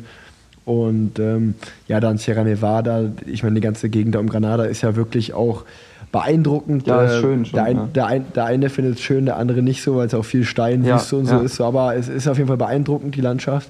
Ähm, und, aber ich stelle mir einfach diesen Moment vor, du reist da hin, du bist natürlich aufgeregt, man freut sich drauf, Vorfreude Mhm. und es geht dann so los und dann kommt ja irgendwann dieser Moment nach einer Stunde, eineinhalb, zwei Stunden, Ja. wo man dann so ein bisschen drin ist und es ist so gesettelt Ja. und dann denkst du dir so, ja, und das mache ich jetzt eigentlich, bis ich fertig bin. So. Also 100%. das ist so. 100%. So, und, und, und dann, dann, dann, dann dreht sich diese Aufregung irgendwann so ein bisschen so. Habe ich mir da nicht vielleicht ein bisschen zu viel Ja, vorgenommen? So, das, ist, 100%. das, ist schon, das ist schon hart, was ich jetzt hier mache. Also Ja. es ist schon eine ganz schöne Challenge. Ja, also es war auch so, es war lustig, dass du vorhin gesagt hattest, so der, den Aspekt, mit dem wir angehangen sind, das so ein bisschen mehr als Erlebnis zu nehmen. Klar sind wir jetzt nicht auf Sieg gefahren, ähm, aber wir sind trotzdem, das würde ich jetzt rückblickend als wirklich weniger intelligent bezeichnen, wir sind schon richtig mit Druck losgefahren den ersten Tag. Also wir Ja. haben da uns schon von unseren Emotionen leiten lassen und haben dann da immer, ein gutes Bein hatten, sind wir halt auch dann gefahren mit, mit Ja. Druck, ja. Und dann haben wir immer dann Witze gemacht, jetzt hier, äh, Time to Abfahrt und so, so einen ganzen Kram, die Ja, ganze. Zeit nur Mist erzählt und uns da gegenseitig dann da aufgeschaukelt und äh, wirklich den ersten Tag sind wir mit viel zu viel Druck gefahren. Ich habe dann auch in den darauffolgenden Tagen nicht wirklich gelernt und immer, wenn ich mich einigermaßen gut gefühlt habe, dann auch bin ich schon mit Druck gefahren, also meine Verhältnisse mit Druck. Ähm, und dann war es halt krass, einfach auch zu sehen, wie Leute, die halt, wo du irgendwie die anguckst, die irgendwie 20 Jahre älter sind als du, die auch wirklich dann jetzt nicht krass fit aussehen, ja, aber die halt einfach Ja. schlau sind, gleichmäßig ihr Tempo fahren, lange fahren, die kommen dann einfach zur gleichen Zeit an wie du und du denkst dir, hä, wie geht das denn? So, da war, Ja. da war ein Typ, der ist ohne Klickschuhe gefahren, einfach mit seinen Laufschuhen, saß er da auf dem Fahrrad und wir haben ihn so gesehen und ich habe ihn noch so angelabert, so, Bro, no clicks, so. Und er so, nee, it's, Ja. it's more comfortable, ne? I don't like clicks. Ähm, ich so, okay, ja, see you at the finish line dann. Und Ja. ich kam an äh, und dann war der Typ einfach schon so in Casual-Klamotten, einfach schon seit einem Tag da. Oh, Ja, und ich dachte so, boah, krass, okay, okay, cool. Heftig, ja. Also das, da gibt es halt, also es ist, glaube ich, wirklich, wenn du es einfach so machst, wie du es auch gesagt hättest, wie du es machen würdest, so ein bisschen, Ja. schon ein bisschen mit einem Plan, dass man äh, irgendwie sagt, okay, wir fahren halt von da nach da und machen dort und dort Pause, ähm, dann ist es, glaube ich, schon nice. Wenn du halt einfach nur fährst wie ein Bekloppter, dann kommt irgendwo, kommen Momente, wo das dann wirklich Ja, gar keinen mit dem Spaß Hammer macht. kommt dann. Der Mann mit dem Hammer kommt dann auf jeden Fall. Also deswegen ist ja auch witzig, dass wir jetzt mal drüber sprechen, weil da zeigt sich ja auch schon wieder, dass meine Wahrnehmung nur über Social Media, meine Außenwahrnehmung, Mhm. da doch eine ganz andere ist als vielleicht äh, ähm, die, die, die du mir gerade erklärst. Ja. Weil ähm, du hast es ja gesagt, du warst mit Pascal Ummerhauen un unterwegs, mit Patrick Genau. Pilz. Und äh, ich kenne den Patrick auch ganz gut und äh, habe mit dem auch aber ab und an mal so das, äh, während der Tour äh, oder während dem Rennen mal Ja. geschrieben. Stimmt, der hatte mir erzählt, Und- wo du die Bemerkung mit Panzertape gemacht hattest. Wir, Ja, und wir, haben genau. halt, wir haben halt wirklich drüber nachgedacht. Genau, also einmal, einmal kurz zur Erklärung sozusagen. Patrick ist, ist ja direkt am ersten Tag gestürzt. Ja, genau. Am Ja, Abend des ähm, ersten und der- Tages. Am Abend des ersten Tages ist Patrick äh, gestürzt und ist in so eine kleine, ja, wie sagt man, Schlucht Ja, oder sowas Das ist reingefallen. auch das Ding. Es war halt wirklich keine kleine Schlucht. Das war halt echt ein drei Ja. Meter tiefes Loch. So mit so richtig so ein bisschen Stein Ja. und so. Das sah echt scary aus. Also, Ja, und äh, also äh, es ist nicht nichts Schlimmes passiert. Am schlimmsten hat es äh, das Rad Ja. erwischt, der Lenker war gebrochen. Und äh, ich hatte das in seiner Story gesehen, dass, er, dass der Lenker gebrochen ist und für ihn leider schon am ersten Tag das Rennen sozusagen beendet ist. Und dann habe ich natürlich auch nur so neunmal klug geschrieben, so, ey Digga, mach da einfach Panzertape drum und weiter geht's, Alter. So, jetzt, jetzt, äh, du bist doch jetzt nicht extra da nach Spanien angereist, jetzt am ersten Tag da aufzugeben. Weißt du, immer so von daheim auf der Couch Ja. noch so einen schlauen Kommentar. Und er dann, meinst du, soll ich machen? Ich so, ja klar. Und dann meinte sie, ja, aber ich habe irgendwie nicht Bock nochmal zu stürzen, so, es ist schon risky. Und dann meinte ich so, ja, mach nur für die Story. Wenn du, wenn du, wenn Ja, du, wenn du das, das Rennen beendest mit gebrochenem Lenker, ist doch noch eine viel geilere Story. Und äh, er meinte, ja, ich, ich weiß nicht, ich glaube Safety first. Und dann meinte ich, ja, ist wahrscheinlich auch schlauer. Ja. Ähm, aber genau, also ich, ich, ich will einfach nur so ein bisschen die Zuhörerinnen und Zuhörer noch mitnehmen. Also ihr wart da, ihr seid da zu dritt gestartet und von meiner Außenwahrnehmung war es halt so, ähm, dass, äh, da, da werden wir auch gleich noch zu kommen, ähm, ich hatte auch einen anderen Ko Kollegen, der mitgefahren ist. Und bei dem war mir halt klar, der fährt da mit, um im besten Fall zu gewinnen, der gibt alles. Und äh, bei euch war es jetzt so, so, ey, voll geil, die Jungs fahren da hin, die machen einfach mit, die, die haben von vornherein gesagt, ach komm, wir nehmen uns da Zeit für, wir schlafen immer abends und schön. Also das war so meine Ja. Wahrnehmung, so das als Abenteuer. Aber anscheinend, äh, ja, war es doch nicht so das- Abenteuer, sondern auch ein bisschen äh, Performance-Gedanke das, dahinter. war schon, das war schon der Plan, so Abenteuer zu machen. So wie du es schon auch gesagt hast, das war schon der Plan.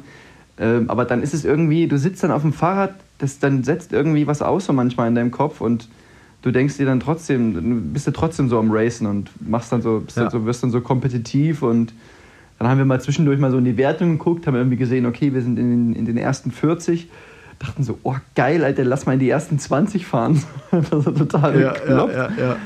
Ähm, und ja, gut, das hat sich ja dann alles erledigt gehabt mit den Sachen, die dann da, da noch passiert Ja. sind. Ähm, sodass es dann wirklich nur noch als irgendwie Überlebenskampf dann irgendwann entwickelt hat. Ja. Aber äh, gedacht war es trotzdem schon halt, ja, wir wollen eine geile Zeit zu, zu dritt haben und da äh, ein bisschen Spaß haben. Und hatten wir am Ende auch. Also ich glaube, es wird keiner von uns ver vergessen, den Trip. Werbung. Ja, wie das Leben manchmal so spielt. In dieser Folge haben wir Robert Faken zu Gast, der von seinem Badlands Abenteuer erzählt. Und Robert Faken war dort auf einem Rosebike unterwegs. Und Rosebikes ist ja auch hier im Podcast Partner. Checkt das Bike, was er dort gefahren ist, mal aus. Geht einfach auf Roberts Instagram-Kanal. Dort seht ihr das. Ich persönlich finde das sehr, sehr schön. Und wenn ihr auch gerade auf der Suche nach einem neuen Rad seid, egal eigentlich was für ein Rad, schaut mal bei rosebikes.de vorbei.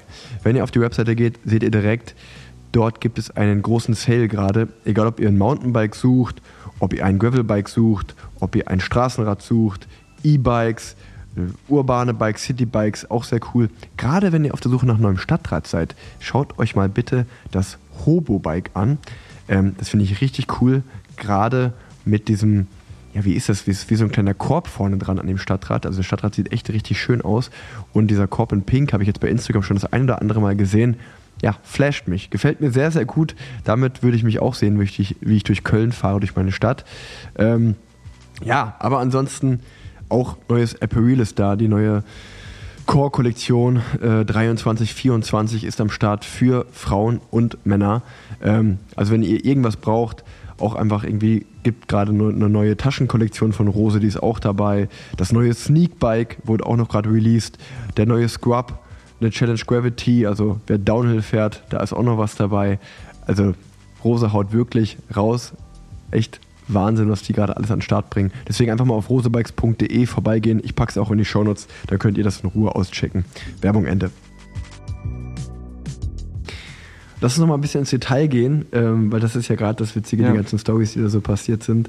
Ähm, wir haben gerade schon gesagt, ihr seid zu dritt losgefahren, sehr motiviert, äh, richtig Druck auf die Pedale gebracht. Und dann am Abend des ersten Tages war Patrick schon mal mit seinem Sturz und dem Lenkerbruch raus. Ja. Und dann wart ihr ab dem Moment eigentlich nur noch zu zweit. Ja, also das war auch krass, weil in, es war nicht dieses typische Badlands, das man von den Bildern kennt, dass da Todes die Hitze ist und ähm, du die ganze Zeit eigentlich nur Wasser trinken musst, weil du so viel Flüssigkeit verlierst. Also Tag 1 war, glaube ich, ein bisschen was über 10 Grad und richtig Regen. Das war super ungemütlich. Oh. Durch den Matsch dann da durchzufahren, den ganzen Dreck abzukriegen. Ähm, und dann am Abend war krasser Nebel, da war so 20 Meter Sicht, wo wir da lang gefahren sind am Nachmittag. Und dort ist das halt auch von Patrick passiert. Und als dann Pascal und ich die letzten, ich glaube, wir hatten noch drei Stunden bis zu unserer geplanten, bis zu unserem geplanten Stopp, ähm, dann durch den Nebel nach Hause gefahren sind oder zum Stopp gefahren ja. sind, ähm, war einfach auch die Stimmung so kacke, ey. Das hat einfach so gepasst, ne? dieser Nebel, so eine ja. todestraurige Stimmung. Pascal und ich so richtig, einfach wirklich fertig irgendwie down, down dass, ja. dass, dass Patrick raus ist. Und ähm, ja, das war dann schon echt traurig so. Vor allem auch, weil der Sturz uns auch ganz schön noch in den Knochen gesteckt hat, ja. weil wir echt dachten, boah krass, das ist ein Helikoptereinsatz, so wie das aussah. Das, Scheiße. das war ja einfach auch im Nirgendwo. Wir hätten ja nicht mal gewusst, irgendwie, wenn der jetzt was Schlimmes gehabt hätte, wir wären einfach auch so hilflos gewesen. Aufgeschmissen, ja. ja. Wo man dann auch realisiert, okay, ja, das ist, wir haben uns hier gedacht, das wird ein geiler, funny Trip, aber es ist nicht immer nur Spaß ja. und gute Laune. Es kann auch was passieren, kann auch richtig in die Hose ja, gehen, ja, wo du dann irgendwie auf dem Boden der Tatsachen aufkommst und doch realisierst, dass es dann doch ein bisschen ernst auch ist, ja. Und dementsprechend gedrückt war die Stimmung dann am ersten Abend. Wir sind dann da noch. Aber dann wurde aber dann es ja besser, weil du bist am zweiten Tag einfach mit einer Lebensmittelvergiftung genau, aufgewacht. Das ist doch mega. Genau, der zweite Tag war noch besser, noch besser als der erste aufgehört hat. also, ich bin schon früh, also ich hatte so ein bisschen flaues ah. Gefühl im Magen, als ich aufgewacht bin. War noch nicht so schlimm. Aber ich habe dann halt gedacht, ah. okay, beim Frühstücksbuffet habe ich diese Schokochips gesehen, diese Cornflakes. Und ja. dachte halt, geil, die habe ich immer gegessen, als ich so 15, 16 war. Das kennt mein Körper. Da lade ich mir mal drei Teller von rein. So richtig schön mit Milch und so. Und dachte so, geil, das, ja. das schiebt richtig, das ist gut. Dachte ich, nice. Oh. Ja, aber kannst du jetzt, kannst du jetzt losfahren. Dann bin ich losgefahren und habe schon irgendwie gemerkt, so, irgendwas stimmt überhaupt nicht so mit meinem Körper. Irgendwie fühlt sich das so richtig komisch und so alles so flau an und so taub. Uh. Und irgendwie dann, nach, ist erst nach zwei Stunden gewesen, dass ich halt einfach vom Fahrrad wirklich runtergekotzt. Also beim Fahren habe ich dann angefangen zu kotzen und habe dann vom Fahrrad runtergekotzt. Und ähm, Pascal meinte zu mir, Junge, jetzt bleib doch mal kurz stehen, warte doch mal. Und ich wollte halt einfach unbedingt weiterfahren. Ich war so im Modus, also nein, nein. Richtig falscher Ehrgeiz. So richtig, genau, richtig falscher Ehrgeiz. Und dann aber irgendwann bin ich dann doch vom Fahrrad runter und habe dann da wie so ein Häufchen Elend am, am Wegesrand gelegen und ja, mich da all, allem entledigt, was irgendwie im Körper war. Äh, Ja, ja, ja, ja. ja, und dann konnte ich auch den Rest, restlichen Tag nichts aufnehmen. Bin dann, bin dann irgendwie in, ins nächste Dorf ge gekommen. Äh, dort waren dann Patrick, der dann in das Videofahrzeug, äh, aufs Videofahrzeug aufgesprungen ist und der Videograf. Und dann habe ich mich dort auf, erstmal auf so einen Marktplatz gelegt und mal anderthalb Stunden geschlafen. In meinem, in meinem Schlafsack. Für die, die Isomatte aufpumpen, dafür habe ich keine Kraft gehabt. Und so, Ja. so hat sich dann irgendwie der ganze Tag dann hingezogen. Ja. Immer mal zwei, drei Stunden gefahren, dann mal wieder ein bisschen gepennt.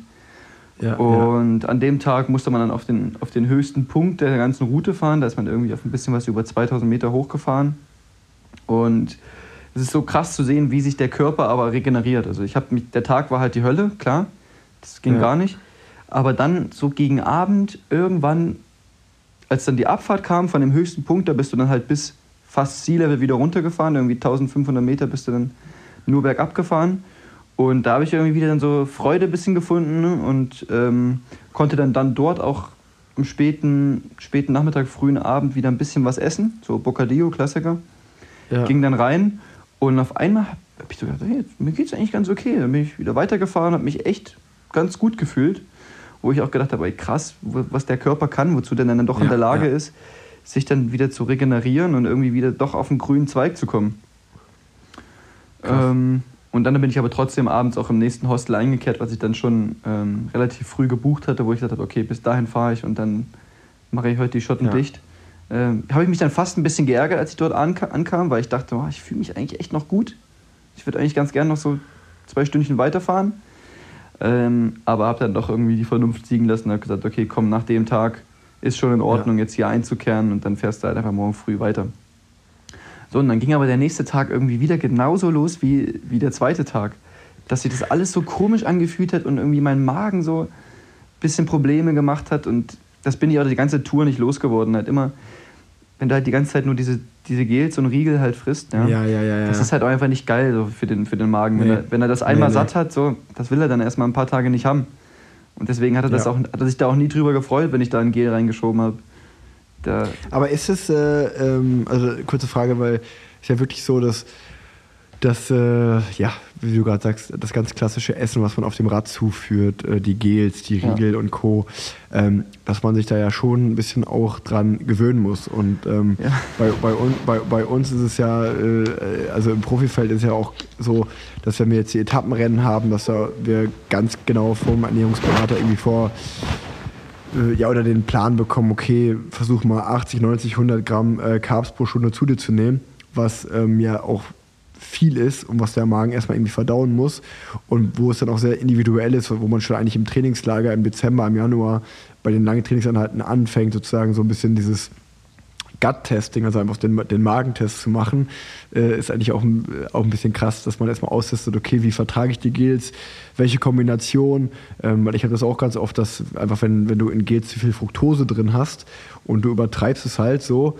dann äh, schlägt der Magen halt ganz schnell um, ne? Ja. Und äh, dann, dann hast du halt ein Problem. Und deswegen war jetzt meine Frage bei dir gewesen, ähm, in der Leichtathletik beim Laufen, das ist ja, meine, klar, 1500 Meter, äh, du läufst da irgendwie 3 Minuten 45, das ist so ein bisschen wie eine Einerverfolgung auf der Radrennbahn. Da brauchst du jetzt nicht äh, Carb, groß Carbo-Loading vorher machen. Klar musst du schon zu dir nehmen, Ja, aber nicht ja, wie ja, für einen sechs Stunden, nicht für nicht wie für einen sechs Stunden Klassiker. Ähm, von daher arbeitet ihr überhaupt bei der Leichtathletik äh, oder beim Laufen so mit Gels und Riegel so richtig krass? Wahrscheinlich nicht in den hohen, nicht mit der hohen Dosis, oder? Ja, im Training halt schon. Also, wie gesagt, wie ich vorhin Ja. gesagt habe, das Training ist ja schon sehr aerob. Also wir machen einfach echt Ja. viel Grundlagenausdauer, viel dieses, dieses Schwellentraining. Dementsprechend sind das ja trotzdem dann vom Volumen her relativ große Einheiten, ja. Und irgendwie so ein langer, langer Dauerlauf am Sonntag. Das sind dann 25 Kilometer, das dauert dann auch anderthalb Okay, ja. Stunden bis eine Stunde 45 und da musst du halt schon zuführen. Ja, und dementsprechend trinken wir dann schon irgendwie äh, Sachen mit Kohlenhydratpulver drin oder auch mal ein Ja, Gel okay. rein, mal bei der Hälfte. Ähm, doch, doch, doch, damit arbeiten wir dann schon, Okay. aber im Wettkampf klar, bei dreieinhalb Minuten Belastung Ja, ja. Nein, Ja, da, da kommt, da kommt nichts drin. Das ist sinnlos. Ja, ja, nee, aber wahrscheinlich, also ich meine, im Endeffekt äh, kannst du das ja überall eingefangen haben, mal was Falsches Ja, gegessen, genau. was auch immer. Aber du hast natürlich dann recht, ne? wenn du, wenn der Magen eh schon angeschlagen ist, dann ist jetzt vielleicht ein, ein Gel nicht so das, wo der Magen sich dann auch drüber freut. Ja. Aber das ist dann Ähm, trotzdem krass. so krass, du bist dann irgendwie so doch so unbelehrbar in so einer Situation. Dann denkst du einfach auch Ja. nicht mehr so richtig klar auf dem Fahrrad. Du willst ja Nee. dann einfach nur vorankommen und einfach irgendwie wieder ein bisschen dem Körper was. Auch Energie, Genau. ja, ja. Und dann fühl, füllst du dann doch nochmal was rein und dann zehn Minuten später oder fünf Minuten später merkst du dann so, hm, Hm, ah, das war nicht so das war nicht so eine gute Idee. Oder im schlimmsten Fall am letzten, am letzten Ja. Abend war es bei mir so, dass ich das Gel halt versucht habe reinzufüllen und einfach schon dabei dann wieder Würgereiz bekommen habe und so. Boah. Es war also wirklich, kannst dir nicht vorstellen, es war echt Horror. Und, es war auch, und äh, ja, ja, äh, nee, äh, nicht, nee, erzähl du. Ja, ich wollte ähm, noch sagen, das war der, der letzte Abend, wo das halt der Fall war. Das war irgendwie dann so 30 Kilometer vor dem Ziel. 1.30 Uhr oder 2 Uhr morgens. Ich wollte halt unbedingt an dem Tag noch oder in der Nacht halt ankommen. Ähm, aber habe dann halt auch Pascal, der dann in dem Moment schon im Ziel war, angerufen und gesagt, Pascal, sag mal ganz kurz äh, hier die letzten 20 Kilometer, was, was kommt da auf mich zu? Und er so, du, also es tut mir richtig leid, dir das zu sagen, aber die letzten 20 Kilometer sind richtig schlimm, ist richtig grob. Du brauchst dafür echt lange jetzt in dem, jetzt in dem Zustand und mitten in der Nacht. Das wird dich mindestens Ja. zwei Stunden kosten. Und ich dachte so, das hat mir halt in dem Moment einfach das Genick gebrochen. Ich habe dann halt einfach ja, gesagt, ja. okay Leute, gut, dann gehe ich jetzt pennen. So zwei Stunden, 20 Kilometer vom Ziel. Aber ich dachte dann auch so, wenn jetzt hier grobe Abfahrt und so ist und ich mich dann da lang mache, dann liege ich da irgendwo. Nee, komm, ich penne jetzt hier zwei, drei Stunden, habe ich mich auf, auf so einen Spielplatz da äh, hingelegt und habe dann bis zum Morgengrauen irgendwie geschlafen und bin dann da in der, im, im Morgengrauen dann das zu Ende gefahren. Aber abends, da ging, da ging gar nichts mehr. Ey. War- Das hat mich auch mental dann in dem Moment wirklich so gebrochen, dass er gesagt hat, du, dafür braucht man richtig lange, das ist richtig schwer. So, ich dachte mir dann am nächsten Morgen, als man wieder ein bisschen frischer war, dachte ich so, ja, was hat er denn gehabt? Das ging, geht doch eigentlich so. Das hätte ich, Ja, das hätte ich ja. doch gestern Abend noch locker hinbekommen. Aber wahrscheinlich, wenn ich es wirklich versucht hätte, hätte ich die Zeit meines Lebens dann auch gehabt. Ja, aber ich glaube, in dem Fall ist ja auch der Weg ist das Ziel. Ob du das jetzt Voll. drei Stunden vorher gefinisht hast, ist ja egal. Und ich glaube, also echt mal Hut ab, äh, gerade mit ähm, den Zwischenfällen und dann noch mit äh, einer Lebensmittelvergiftung da überhaupt durchzuziehen. Ja, ich glaube, da hätte auch jeder gesagt, so, ey, wenn ich da, wenn du da jetzt aufgibst, in dem Sinne, da aufgeben hört sich immer so schlimm an, aber einfach zu sagen, ey, das macht jetzt hier eigentlich auch gesundheitlich gerade keinen Sinn mehr. Ja. Ähm, da, da, da hätte ja auch niemand was gesagt. Ähm, aber dann doch irgendwie so diesen Spirit zu haben, das durchzuziehen, äh, ich glaube, das ist dann wieder so der Leistungssportler äh, in dir, der dann auch sagt, Voll. nee, ich bin jetzt hier nicht angereist, um hier aufzugeben. Ähm, ich ziehe jetzt auch durch. Und äh, krass, dass du das gemacht hast. Also freut mich auch, dass du das so, die, die Story mit mir und auch äh, Ja. hier im Podcast teilst. Echt cool. Dankeschön. Ja, was auch, was auch lustig war, ähm, als ich halt an deinem Straßenrand dann teilweise lag und einfach wirklich irgendwie im Delirium war und irgendwie so total krass geträumt habe und im Schlaf geredet habe, ähm, da war Pa- Patrick halt auch schon so, hat schon angefangen, wieder Riegel zu essen und gesagt, okay, alles klar, Robert, der macht hier gleich Feierabend, äh, dann springe ich auf sein Rad und fahre das Ding weiter. Er war, er war schon so, er war schon so ready und ich dachte aber halt auch so, oh, nee, nee, Patrick, mm, mm, ich mach das schon, ich krieg das schon hin. So, bleib, du mal, Ja. bleib du mal im Auto. Du mal im Auto. Und er, er hat dir so richtig zugeredet. Nein, das macht jetzt echt keinen Sinn mehr. Das, äh, wirklich, hör mal, hör mal besser auf. Ja, Safety first. Safety first. So, ey, ist geheim so richtig am Hoffen. Ey, hoffentlich haut er auf, dann kann ich weiterfahren. Ja, er war, er war, schon, in den Start, er war schon in den Startlöchern. Ey, echt, echt, äh, echt sauwitzig, äh, dass du das gemacht hast. Und äh, ja, ähm, wie, was, ist dein, was ist dein Resümee? Äh, jetzt hast du die Erfahrung gemacht. Äh, wie, wie fandst du das Ganze? Wie, ist deine, wie hat sich deine Verbindung oder deine, ja, deine Art zum, zum Radfahren verändert? Willst du sowas nochmal machen, was ähnliches? Oder? Ja, das ist halt das Ding, ne? Ich habe halt dieses ganze Rennen, habe ich mir geschworen, das habe ich jetzt einmal gemacht oder ich mache das einmal und dann nie wieder. Das habe ich Ja. mir das ganze Rennen geschworen. Ich habe mir auch gesagt, wenn dich jemand fragt, kann man das empfehlen? Klar sagen, nein, kann man nicht empfehlen, macht keinen Spaß, macht das nicht, ist nicht cool. So, und jetzt im Nachhinein, ne, ein bisschen- Abstand, denke ich mir so, oh, doch, Leute, ist ganz geil, kann man schon mal machen. wenn man das geschafft hat, dann kann man stolz auf sich sein, das ist cool, ist ein geiles, ist ein geiles Gefühl. Ähm, klar, du hast danach, also ich hatte danach so krasse Albträume, ich hatte so Angstzustände nachts. Ach krass. Ey, die ersten Nächte, so fünf, sechs Nächte danach, ich bin halt immer so fünf, sechs Uhr wach geworden, schweißgebadet, weil ich halt dachte, ich muss wieder aufs Rad, ich muss weiterfahren. so, wo ich dachte, fuck. Oh. Richtiges Trauma Ja. entwickelt. Es war echt ein Trauma. So gut, hat sich jetzt erledigt, jetzt schlafe ich wieder normal durch. Aber Ja. am Anfang war es echt schlimm. Aber nochmal so rückblickend oder ein Resümee ziehend, ähm, doch, also ich glaube schon, dass ich sowas nochmal wieder machen würde. Jetzt. Ja, cool. Auch einfach mit dem, Cool. mit dem, was man gelernt hat, dass man das ein bisschen vernünftiger anfährt, äh, sich da ein bisschen zusammenreißt. Doch, glaube ich, da hätte ich schon eigentlich nochmal Bock drauf.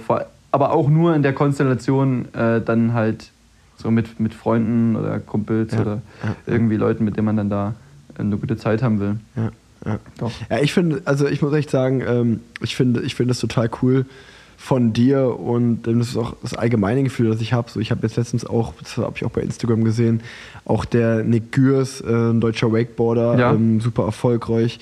Ähm, der hat auch so einen Bikepacking-Trip gemacht, ich glaube von München äh, bis nach Italien irgendwo Mhm, hin zum Gardasee, Gardasee, genau, wo er so durchgefahren ist. Und ähm, ich denke mir dann irgendwie immer, also mich freut das einfach so, weil ja, das ist irgendwie so meine Sportart und dann denke ich mir so, boah, wie cool, dass da ähm, das irgendwie auch so ja, zum Lifestyle geworden ist und dass das auch ja einfach auch andere coole Leute anzieht oder auch sogar in dem Fall sogar andere Le- Hochleistungssportler anzieht, die sagen, ey, ich probiere sowas mal aus.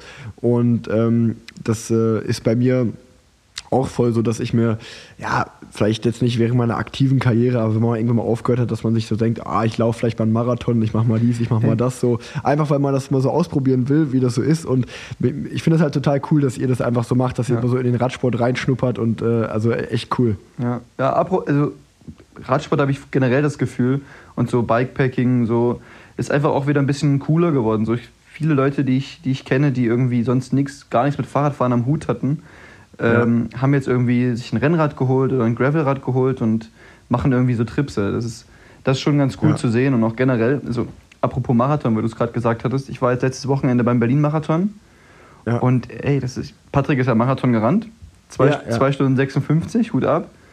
Ähm, Und ich habe ihn halt ein paar Kilometer, bin ich da halt reingesprungen und bin da bei ihm mitgelaufen, um ihn zu, zu supporten.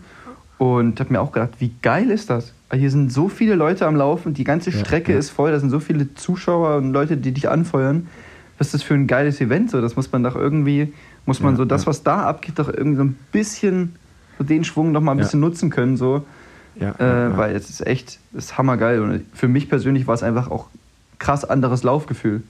Also ich bin 16 Kilometer mit ihm mitgelaufen und also es hat sich einfach nicht an, so für mich klar normaler Dauerlauf, normale Dauerlaufgeschwindigkeit, so irgendwie Easy Run, aber es war einfach, hat sich viel geiler angefühlt, als wenn du jetzt ganz alleine hier durch den Park laufen gehst und irgendwie Ja, deine klar. Kopfhörer im Ohr hast. So, ne? Das war einfach, du bist einfach die ganze Zeit wie durch so ein 16 Kilometer oder 40 Kilometer langes Stadion gelaufen.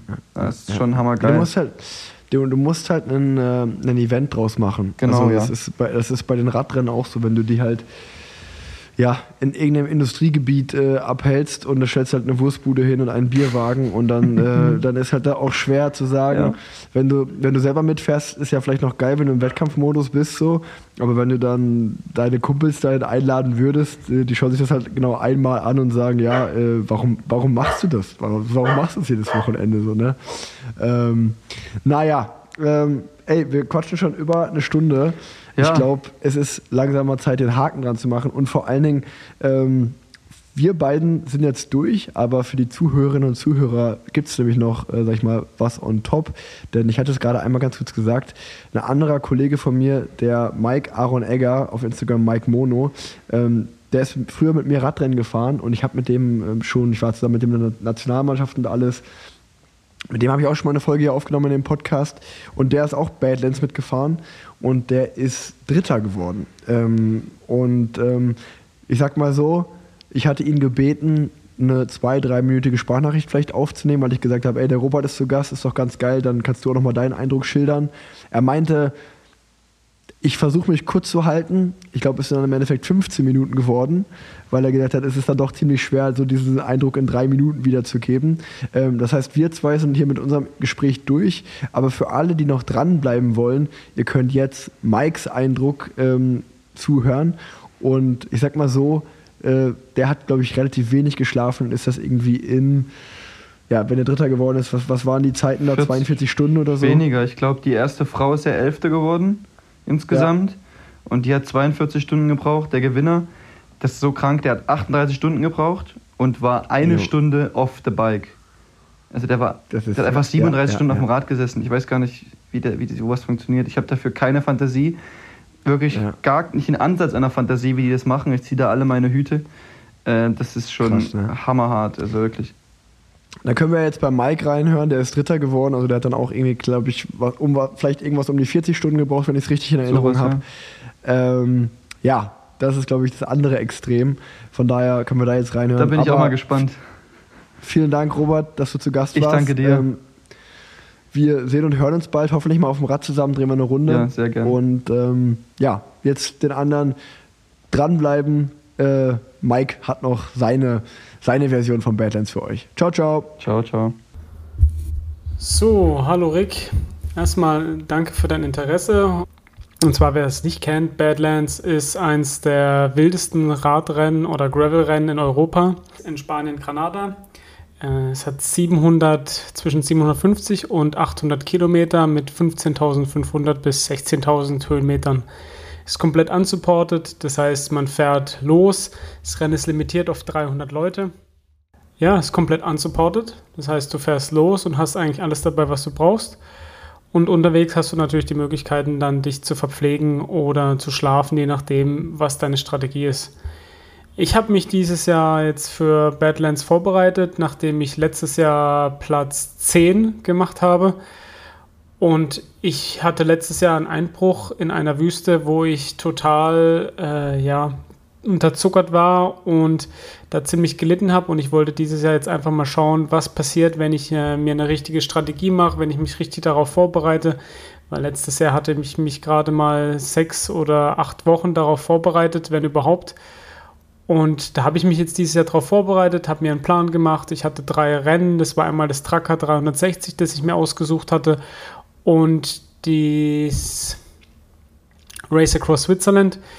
Ich hatte dann ein paar andere Events noch zwischen reingeschoben. Das war einmal das Octopus Gravel Rennen in Andermatt, was ich sehr empfehlen kann. 150 Kilometer, äh, 4.500 Höhenmeter, tolles Rennen.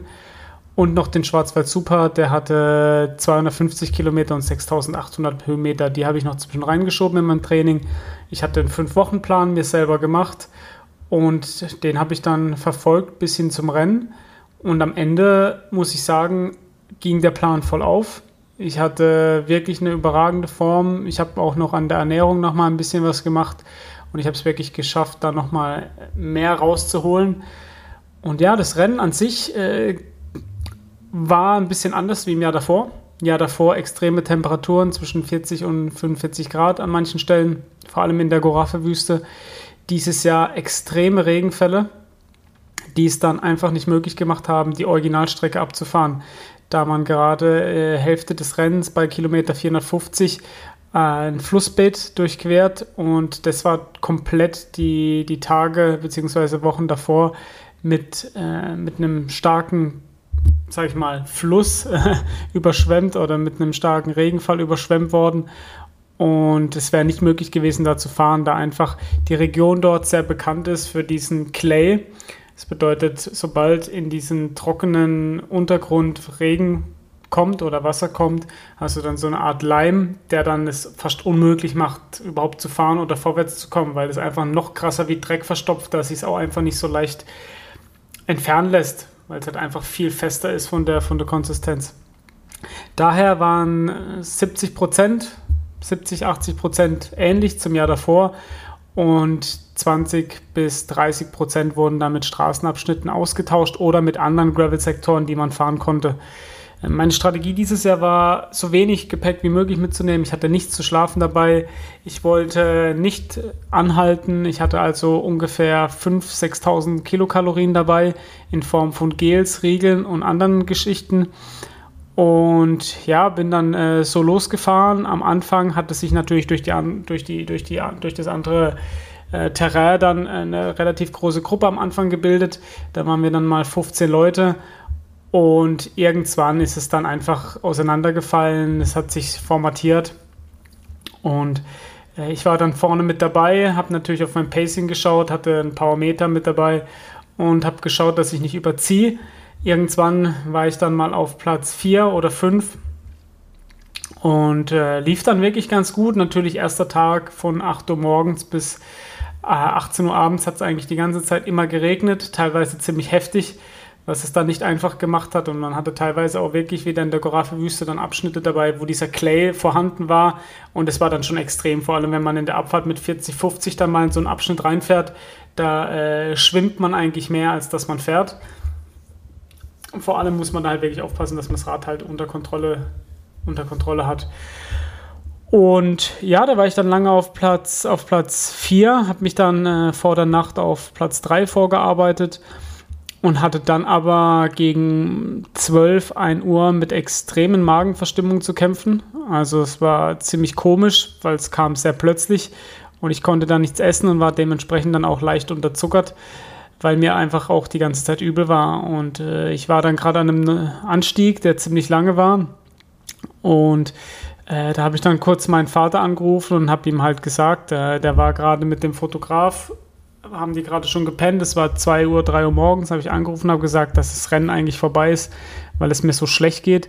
Und während ich mit ihm telefoniert habe, äh, kam es auch schon überall raus. Äh, das heißt, ich stand da mitten in der Pampa und hatte die, ich sage jetzt mal, äh, ja, die, die Flu. Äh, es kam überall raus und äh, nachdem ich mich etwas erleichtert hatte, war dann halt die Frage, okay, was mache ich jetzt? Und dann habe ich eine Tankstelle gefunden, die war so 40 Kilometer weit weg. Bin zu dieser Tankstelle gefahren und habe meinem Vater gesagt, ja gut, dass er mich da dann einladen kann, weil das Rennen ist eigentlich vorbei für mich.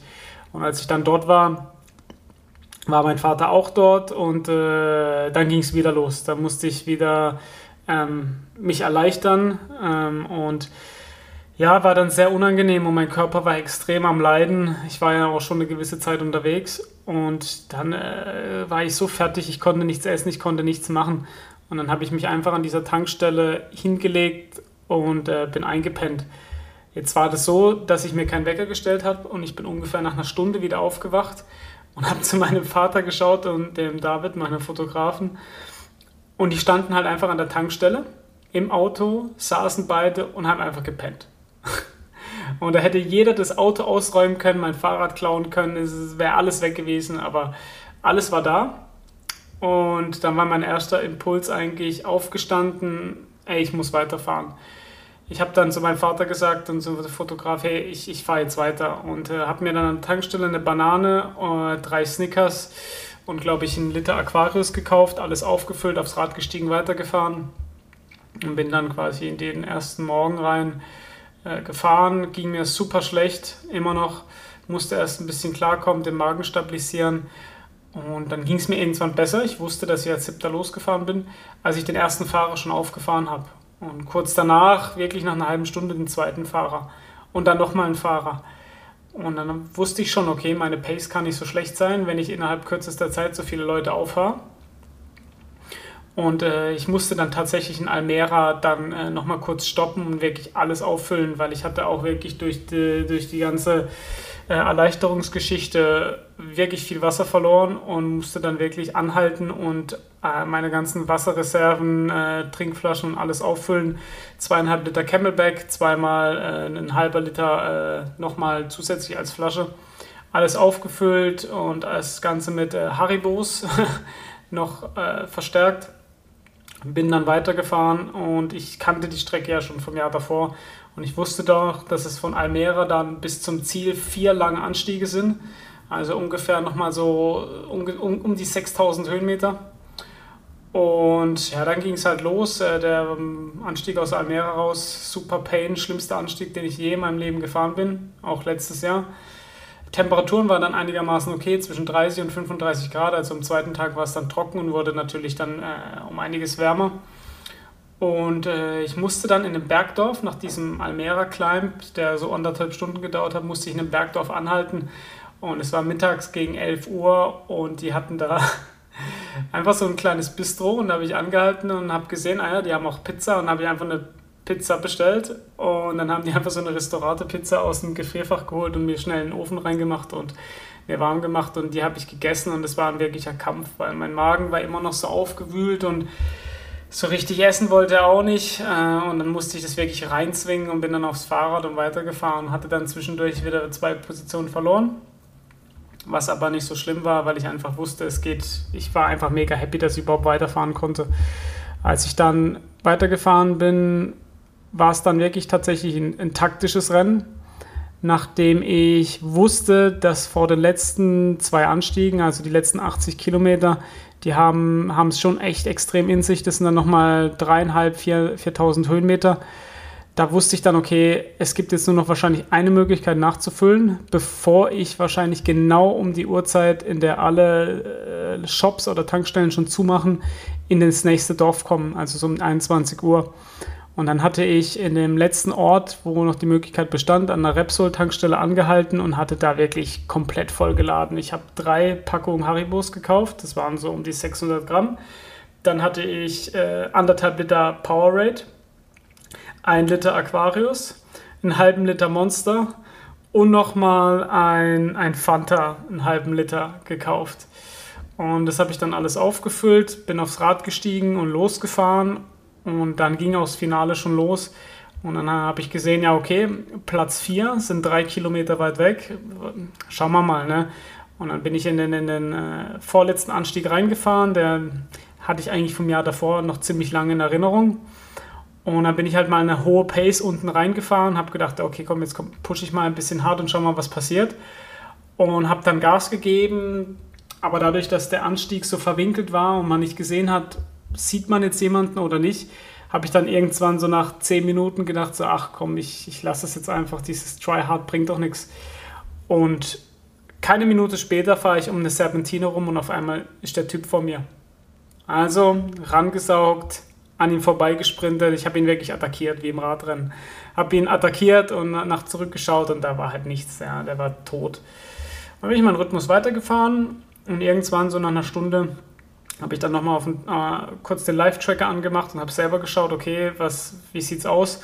Und dann habe ich gesehen, dass äh, Platz 3 drei Kilometer Vorsprung hatte, was der Platz 4 zuvor auch hatte. Und dann habe ich gedacht, ja gut, äh, sagen wir mal, ist noch im Rahmen des Möglichen. Ich darf jetzt halt nicht mehr anhalten, aber ich hatte ja zuvor schon alles eingekauft, was ich gebraucht hatte. Und dann bin ich weitergefahren und habe dann wirklich ein brutal hohes Tempo angeschlagen. Ich bin wirklich äh, fast schon jeden Anstieg, Anschlag gefahren, immer Unterlenker, hoch, fast schon hochgesprintet, immer mit Zug. Und dann habe ich nochmal 20 Kilometer vom Ziel drauf geschaut und dann waren es 5 Kilometer Vorsprung, die der hatte. Und dann habe ich mir gedacht, ja gut, das äh, macht jetzt keinen Sinn mehr. Ich äh, fahre jetzt einfach mal einen Rhythmus und schaue, dass ich nach Hause komme, weil äh, ja, die Übelkeit ging natürlich nicht weg und äh, mir ging es immer noch nicht so gut, aber irgendwie durch den Zucker und so konnte man sich einigermaßen über, über Wasser halten. Also bin ich den Rhythmus weitergefahren und weitergefahren und lief dann wirklich mega. Also ich war sehr zufrieden, aber war natürlich hart, äh, weil du natürlich die letzten 40 Kilometer, 2000 Höhenmeter, da, da leidest du dann schon.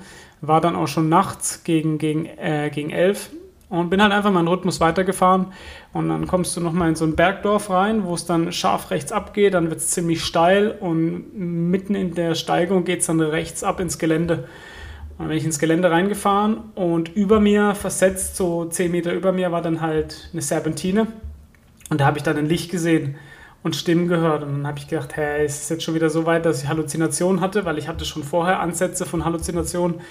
Da habe ich gedacht, okay, ist es jetzt schon wieder so weit, weil ich bin dann kurz darauf um diese Serpentine gefahren und da war nichts mehr. Also ich habe auch keinen irgendwie Schein von einem Licht gesehen oder so. Es war einfach weg und dann habe ich gedacht, okay, jetzt geht es schon wieder los. Und äh, bei der nächsten Serpentine habe ich ihn dann gesehen vor mir. Habe mir gedacht, okay, krass, hätte ich jetzt nicht gedacht, dass ich den einhole. Und habe ihn so ein bisschen beobachtet und habe dann einfach gesehen, ja, okay, der Tritt ist extrem müde, der telefoniert wohl gerade mit jemandem, äh, sieht nicht so gut aus gerade für ihn. Und dann bin ich halt, ich habe ja gemerkt, dass ich extrem schnell an ihn rankomme. Bin dann an ihn ran und bin direkt am Hinterrad dann an ihm vorbeigesprintet. Und kurz danach wurde es ein bisschen flacher an dem Anstieg. Und dann bin ich einfach Vollgas gefahren. Und ich hatte mir zuvor, äh, bevor es in diesen Anstieg reinging, noch den halben Monster gegeben. Und ich war wirklich erschrocken, wie, wie krass der geschoben hat. Also ich habe den halben getrunken und ich hatte wirklich Angst, fast schon Angst um mich, weil mich das so hart gepusht hat, ich hätte, wenn ich hätte wollen, den Motor so krass hochdrehen können, dass ich ihn überdreht hätte. Und dann äh, habe ich halt wirklich gemerkt, okay, das Zeug, das schiebt so brutal. Und dann habe ich mal geguckt, okay, wie viel Watt kann ich überhaupt noch fahren? Und dann bin ich mal so für eine, für eine halbe Minute bis Minute nochmal 400 bis 500 Watt gefahren. Und dann habe ich gemerkt, okay, also äh, das Training war schon äh, extrem gut. Wenn die Beine nach äh, fast 800, äh, nach 750 Kilometern noch so gut laufen, äh, dann, dann muss es schon was gebracht haben. Und dann habe ich halt das Ding da wirklich durchgepeitscht, war dann noch extrem hart, weil das Ende gefühlt nicht aufhört. Das ist nur eine ganz leichte Steigung. Auf 16 Kilometer machst du irgendwie nur so knapp 400 Höhenmeter und es zieht sich aber extrem. Also es hört halt fast nicht auf. Du hast nur 2% im Schnitt, aber dann halt im Gelände und es ist halt einfach zäh wie Sau. Und dann habe ich es durchgezogen und äh, wollte dann einfach nur noch ins Ziel und habe jede Kurve einfach Vollgas genommen, alles was geht. Und dann nach äh, 39 Stunden und 53 Minuten bin ich dann äh, in, auf Platz 3 ins Ziel gefahren. Und ja, ich habe bis heute immer noch nicht realisiert, was passiert ist. Ich glaube, das wird man auch nie realisieren. Äh, es ist für mich, Badlands, für mich die, die eine der oder das Event überhaupt, wenn man sich selber noch mal ein bisschen besser kennenlernen will und einfach Bock darauf hat, auf, auf Abenteuer und was überhaupt möglich ist, was man selber in der Lage ist zu leisten. Und also ich finde es ich find's total schön. Äh, manch einer genießt Nachtfahrten oder solche Geschichten nicht oder diese ständige Müdigkeit und Erschöpfung. Äh, ich finde, gerade dann zeigt sich halt, was man selber für ein Mensch ist und wie man, wie man mit Situationen, mit schwierigen Situationen umgeht.